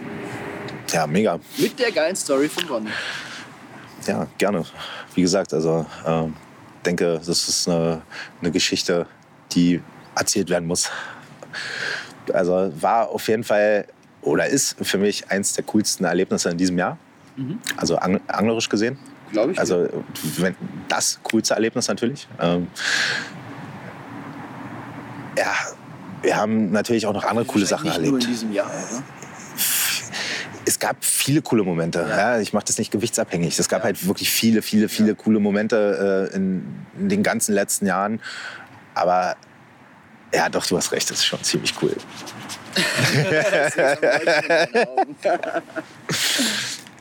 Ja, cool. Krass. Lass uns zu was gehen, was, was für mich äh, irgendwie in meinen Augen ein Kontrast ist. Das eine, von dem du erzählst, das hat einen ganz, ganz fetten, tiefen Spirit. Dem eiferst du so nach, da, da bist du fleißig und ambitioniert. Und auf der anderen Seite aber gehst du echt jetzt mittlerweile viel auf so Competitions, wie zum Beispiel World Cup Classics, dann dieses Balaton-Event, wie heißt das? Äh, IBCC, International Balaton Carb Cup. International Balaton Carb Cup, Stairs to Hell in Tschechien, noch, noch andere Sachen? Ähm, naja, und nee, also eigentlich sind es die drei. Aber so, so richtig Competition, sich messen, Wettangeln würde ich jetzt dazu sagen, ähm, steht irgendwie in, in meinen Augen Im völligen Kontrast. zum, im kompletten Kontrast zu dieser Freiheit, die du eben vorhin beschrieben hast, das Alleine-Sein auf einem Gewässer. Wie kommt es dazu? Suchst du diesen Kontrast Ich, oder empfindest du das anders? Nimmst du das anders wahr? ich empfinde das tatsächlich ein bisschen anders.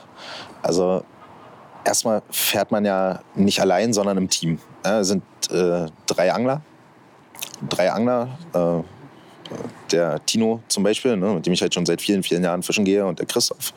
Ähm, wir haben die Möglichkeit bekommen, also äh, äh, ich sag mal, ich fange mal noch ein bisschen früher an, durch diese Juniors Competition ja, habe ich da halt tatsächlich ein bisschen Blut geleckt.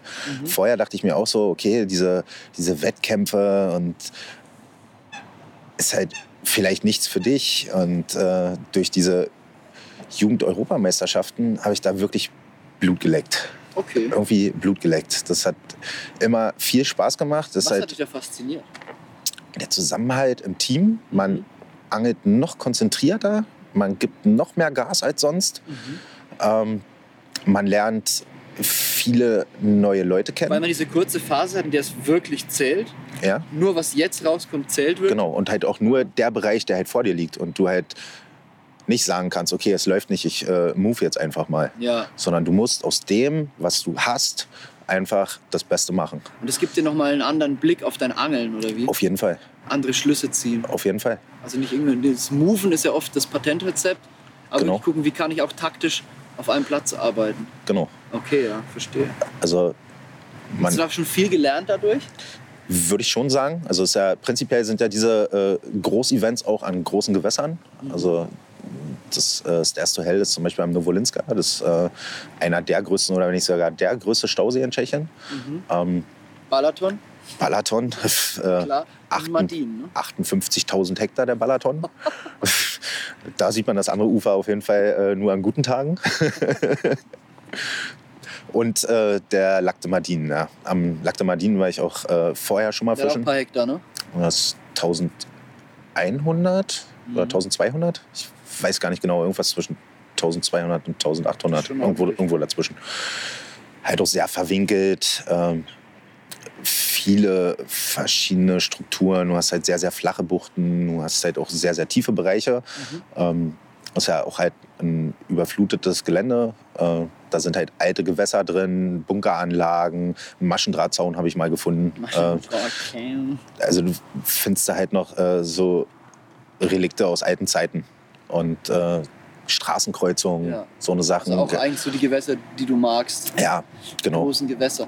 Und was ich mir vorstellen kann, wenn, wenn da so viel geangelt wird und der Informationsaustausch und die Fänger ja raus müssen, lernt man halt auch sehr viel, sehr schnell was über ein Gewässer. Ne?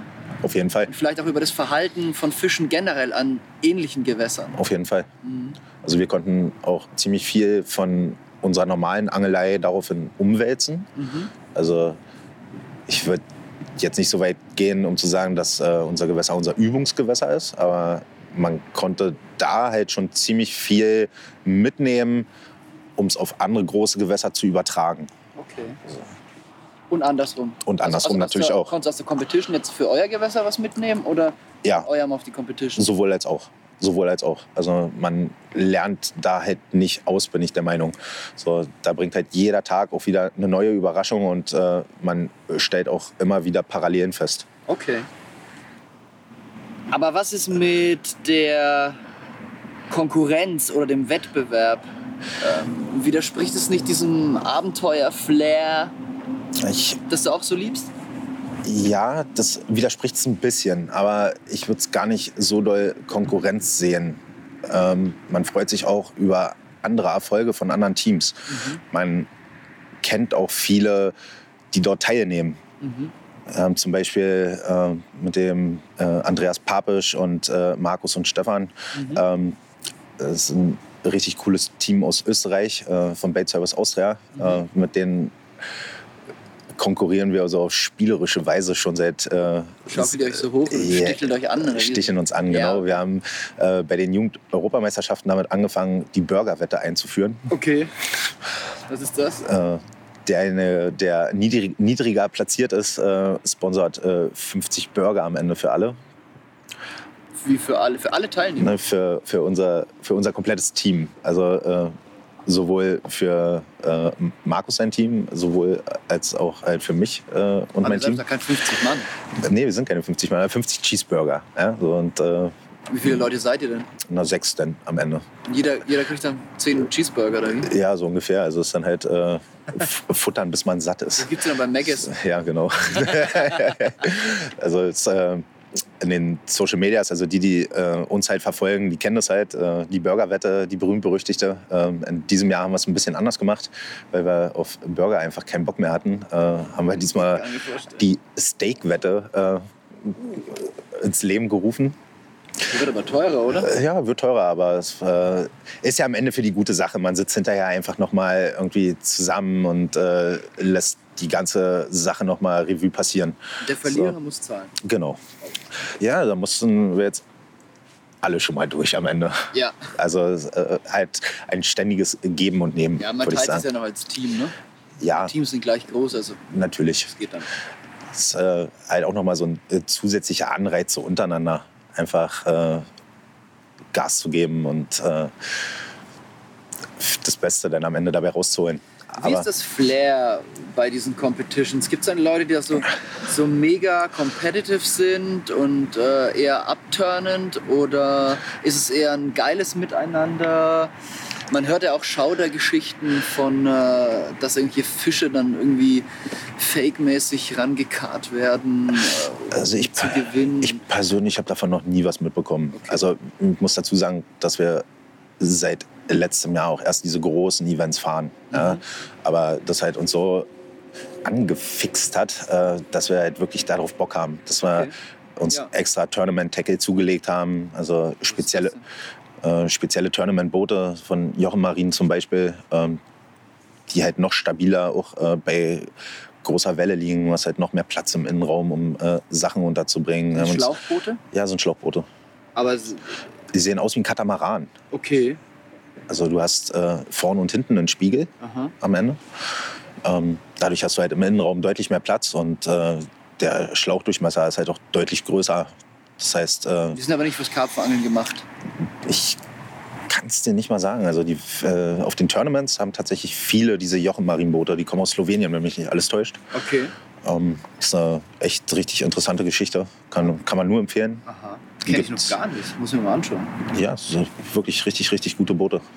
Gibt es halt auch in drei Ausführungen. Ähm, du kannst sie entweder mit Holzboden, mit Aluboden oder mit Luftboden. Äh, ich selber habe äh, für die Tournaments entschieden, dass äh, ein Aluboden einfach noch stabiler ist und mhm. äh, man halt noch besser drauf stehen kann. Du willst ja unbedingt immer die Routen rauskriegen in diesem kurzen Zeitraum und gerade auf den großen Gewässern. Genau. Das hat schnell mal ordentlichen Wellengang. Ja, in diesem Jahr äh, auf der unserer ersten World Cup Classic war es äh, ziemlich krass.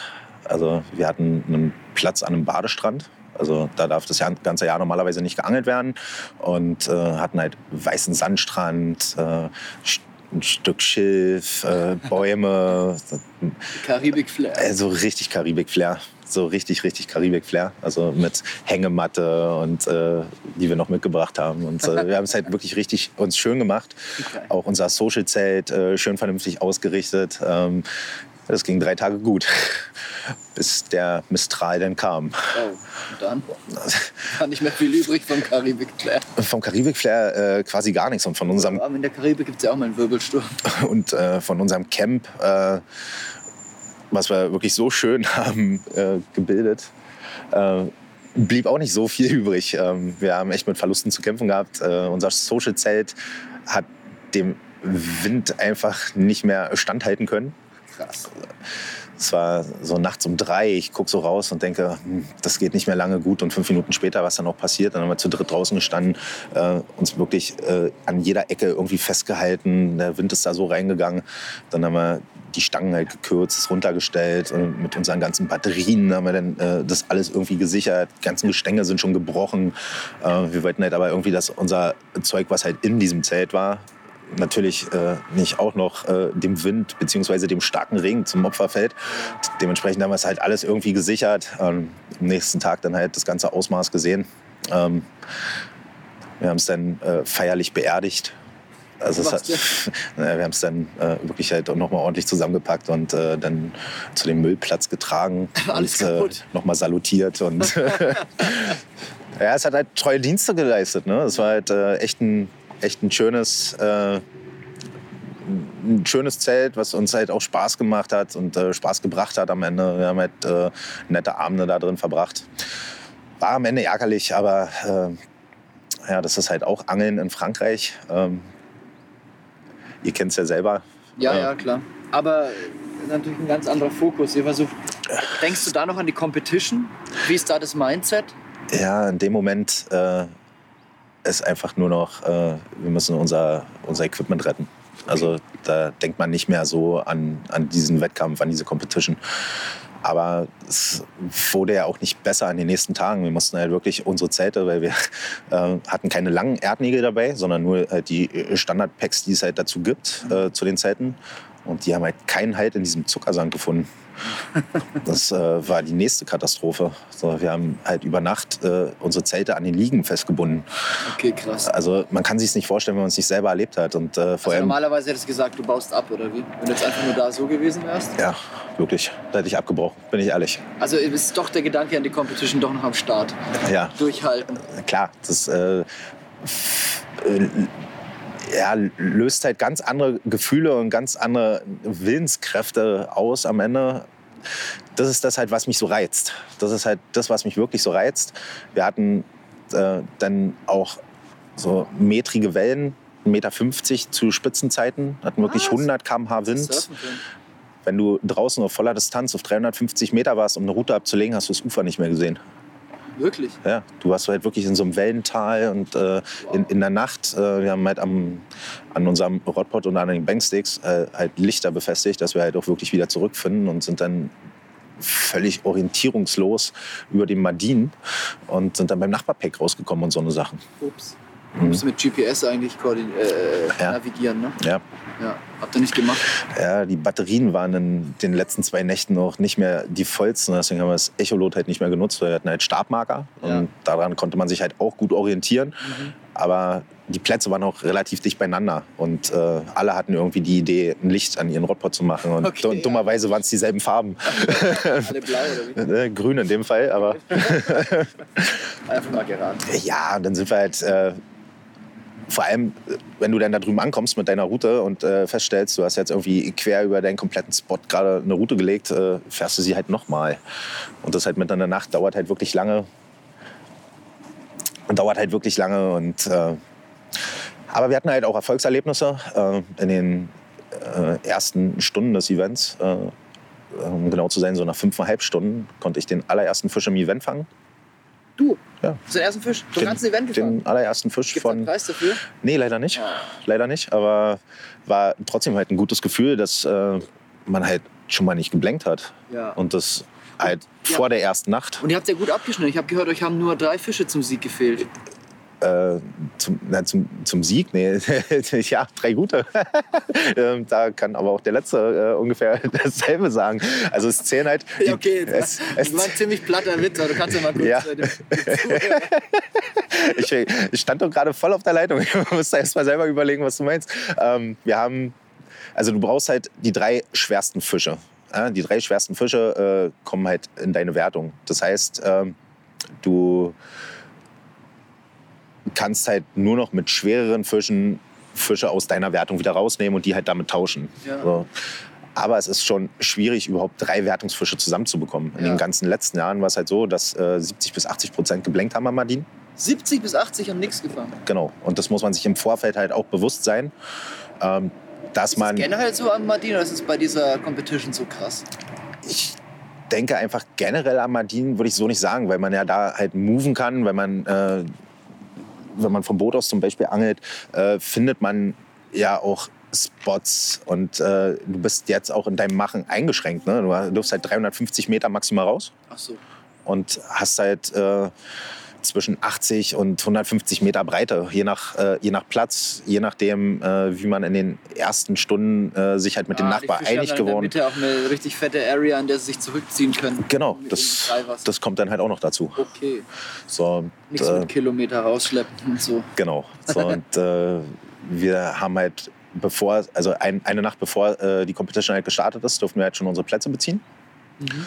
Und ich habe halt wirklich lange, lange, lange auf meinem Stuhl am Ufer gesessen und habe halt das Wasser beobachtet. Mhm. Also das Angeln fängt halt schon vor der Competition an. Mhm. Wirklich halt mit vollem Fokus äh, aufs Wasser achten und gucken, wo rollt mal ein Fisch, äh, wo sieht man vielleicht äh, eine Blasenspur, wo ein Fisch vielleicht gründet oder irgendwie sowas in die Richtung.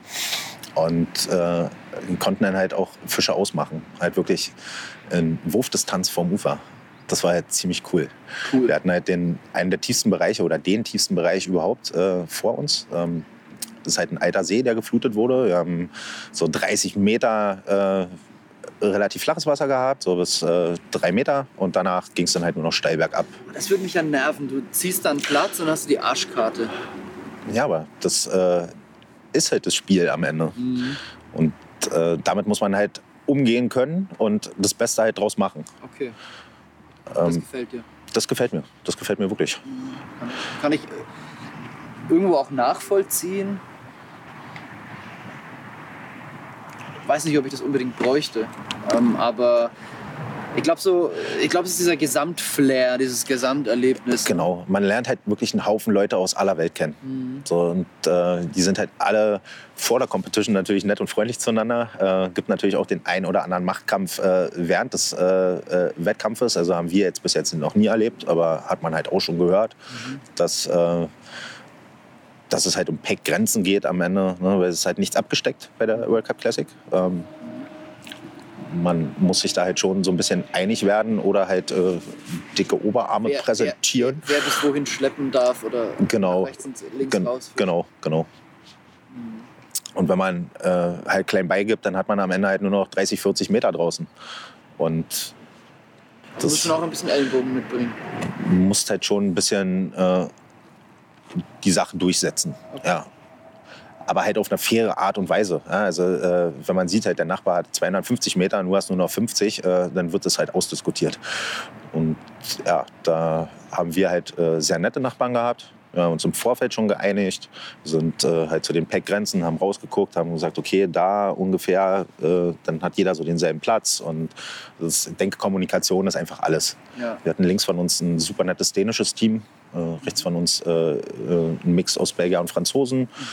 Ähm, mit den Franzosen war es nicht ganz so einfach äh, mit der Kommunikation, ähm, weil äh, die Jungs halt nicht wirklich Englisch konnten, aber mit Händen und Füßen und äh, draußen dann am Ende auf dem Wasser. Ja, Französisch. Ja, äh, mein, mein, mein Französisch ist halt auch nicht das Beste. Ich hatte zwar vier Jahre in der Schule, aber da ist nicht so viel hängen geblieben. Kann gerade mal so sagen, wie ich heiße und wo ich wohne, aber dann hört es auch auf. Hat dir nichts geholfen in der Situation. Nee, in der Situation leider nicht. Das heißen vielleicht schon, aber das Wohnen nicht. Ja, auf jeden Fall äh, hat man da das aber auch relativ schnell auf dem Wasser geklärt. Äh, wir haben dann auf dem Wasser uns getroffen und haben dann mit Google Maps und äh, mit Linienziehen äh, auf Google Maps halt so geguckt, okay, jetzt ist es ungefähr hier, äh, haben wir dann dieselbe Breite und damit war es dann bei uns halt äh, ziemlich, ziemlich entspannt und wir konnten dann halt auch schnell loslegen. Ja, wie gesagt, und dann haben wir halt die ersten Fische gefangen oder den ersten Fisch. Äh, den Morgen danach äh, um 7.30 Uhr dann gleich halt den zweiten Fisch. Da war kurzzeitig äh, Fünfter im ganzen, ganzen Tournament.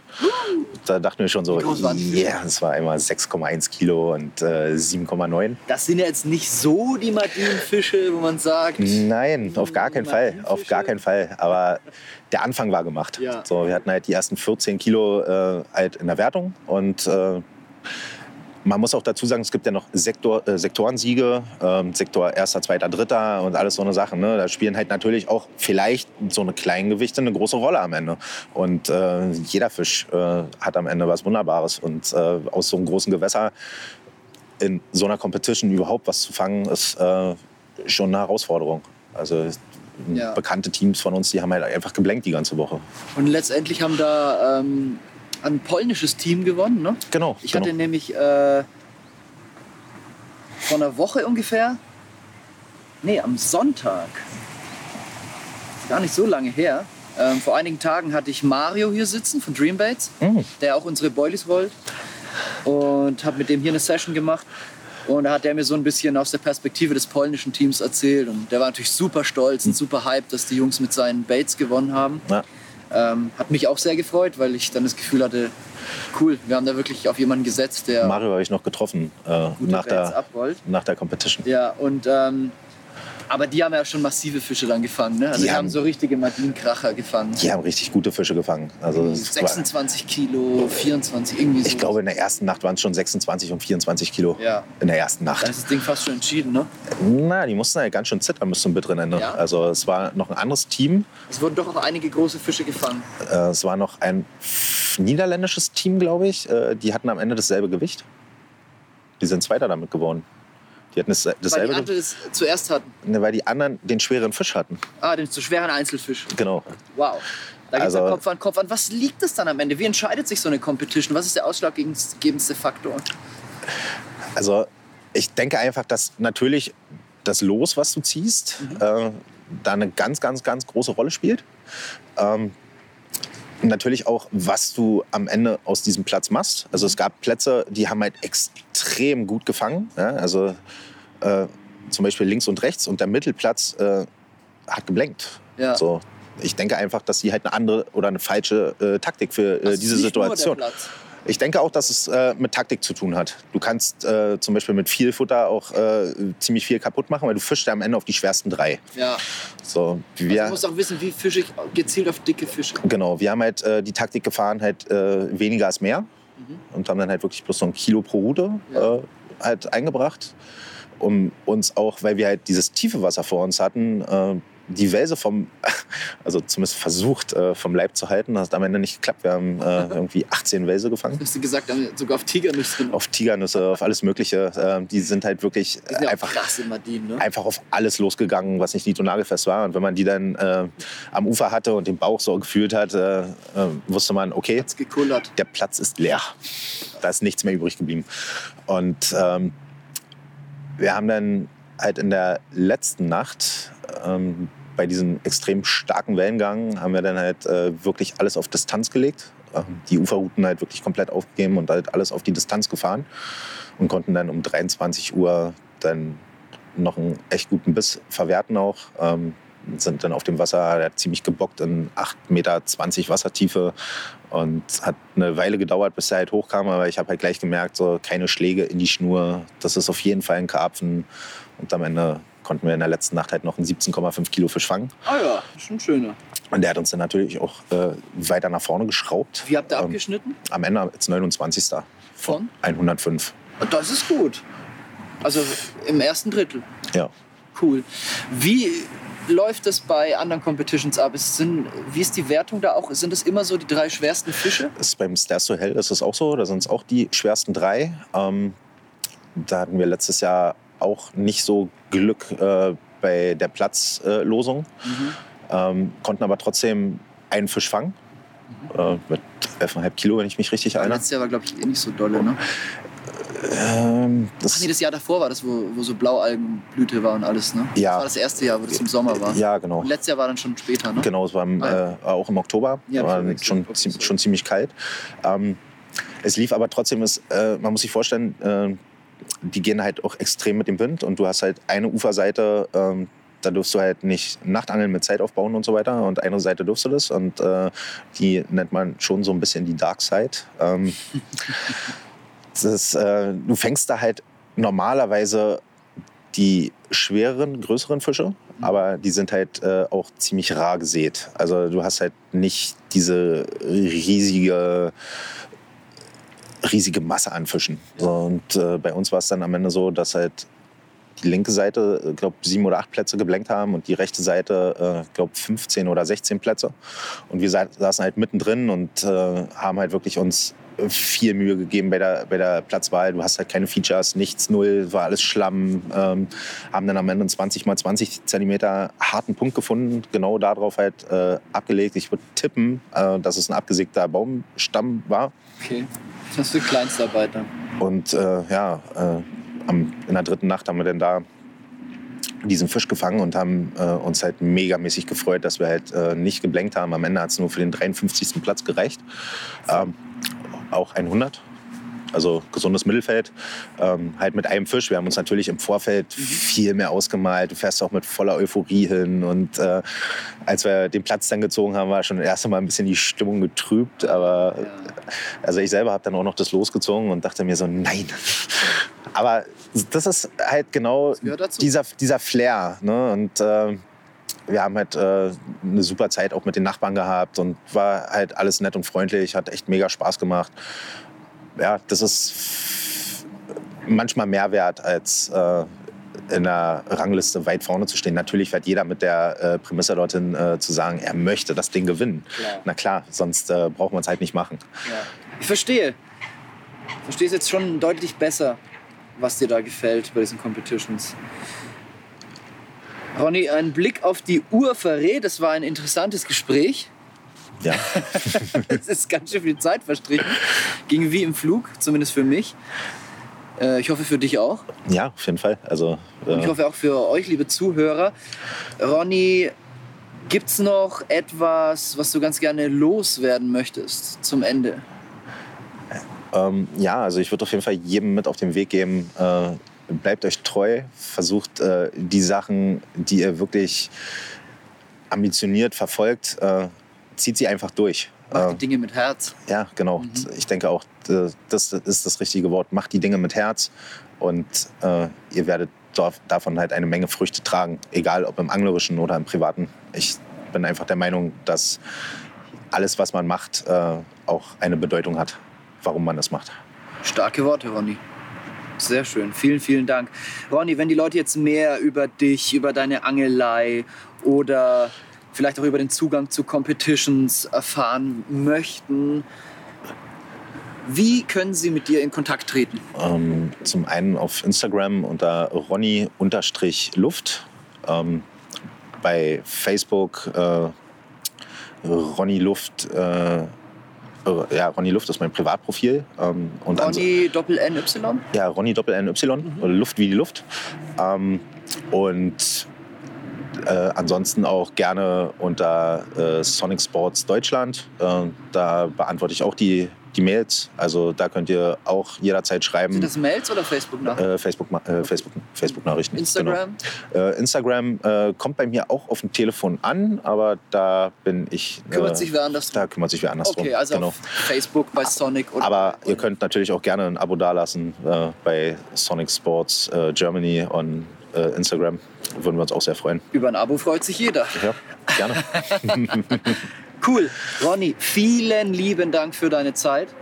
Ich drücke jetzt noch ganz, ganz fest die Daumen, dass hier noch einer abläuft am Kanal. Ob es letztendlich dann noch reicht, kann man in der Kanalrattenfolge sehen. Ich hoffe, euch, liebe Zuhörer, hat es begeistert, Ronny zu lauschen. Mir hat es sehr viel Spaß gemacht. Das war alles andere als heiße Luft. Ronny, noch, noch einen Plattenwitz zum Abschluss. ähm, vielen, vielen Dank. Damit kann ich umgehen. vielen, vielen Dank, dass du, dass du hier warst. Ja, vielen Dank für die Einladung. Und euch auch vielen Dank fürs Zuhören. Ich hoffe, ihr hattet genauso viel Freude wie wir. Und schaltet auch das nächste Mal wieder ein zum Carpzilla Karpfenradio, dem Podcast von carpzilla.de.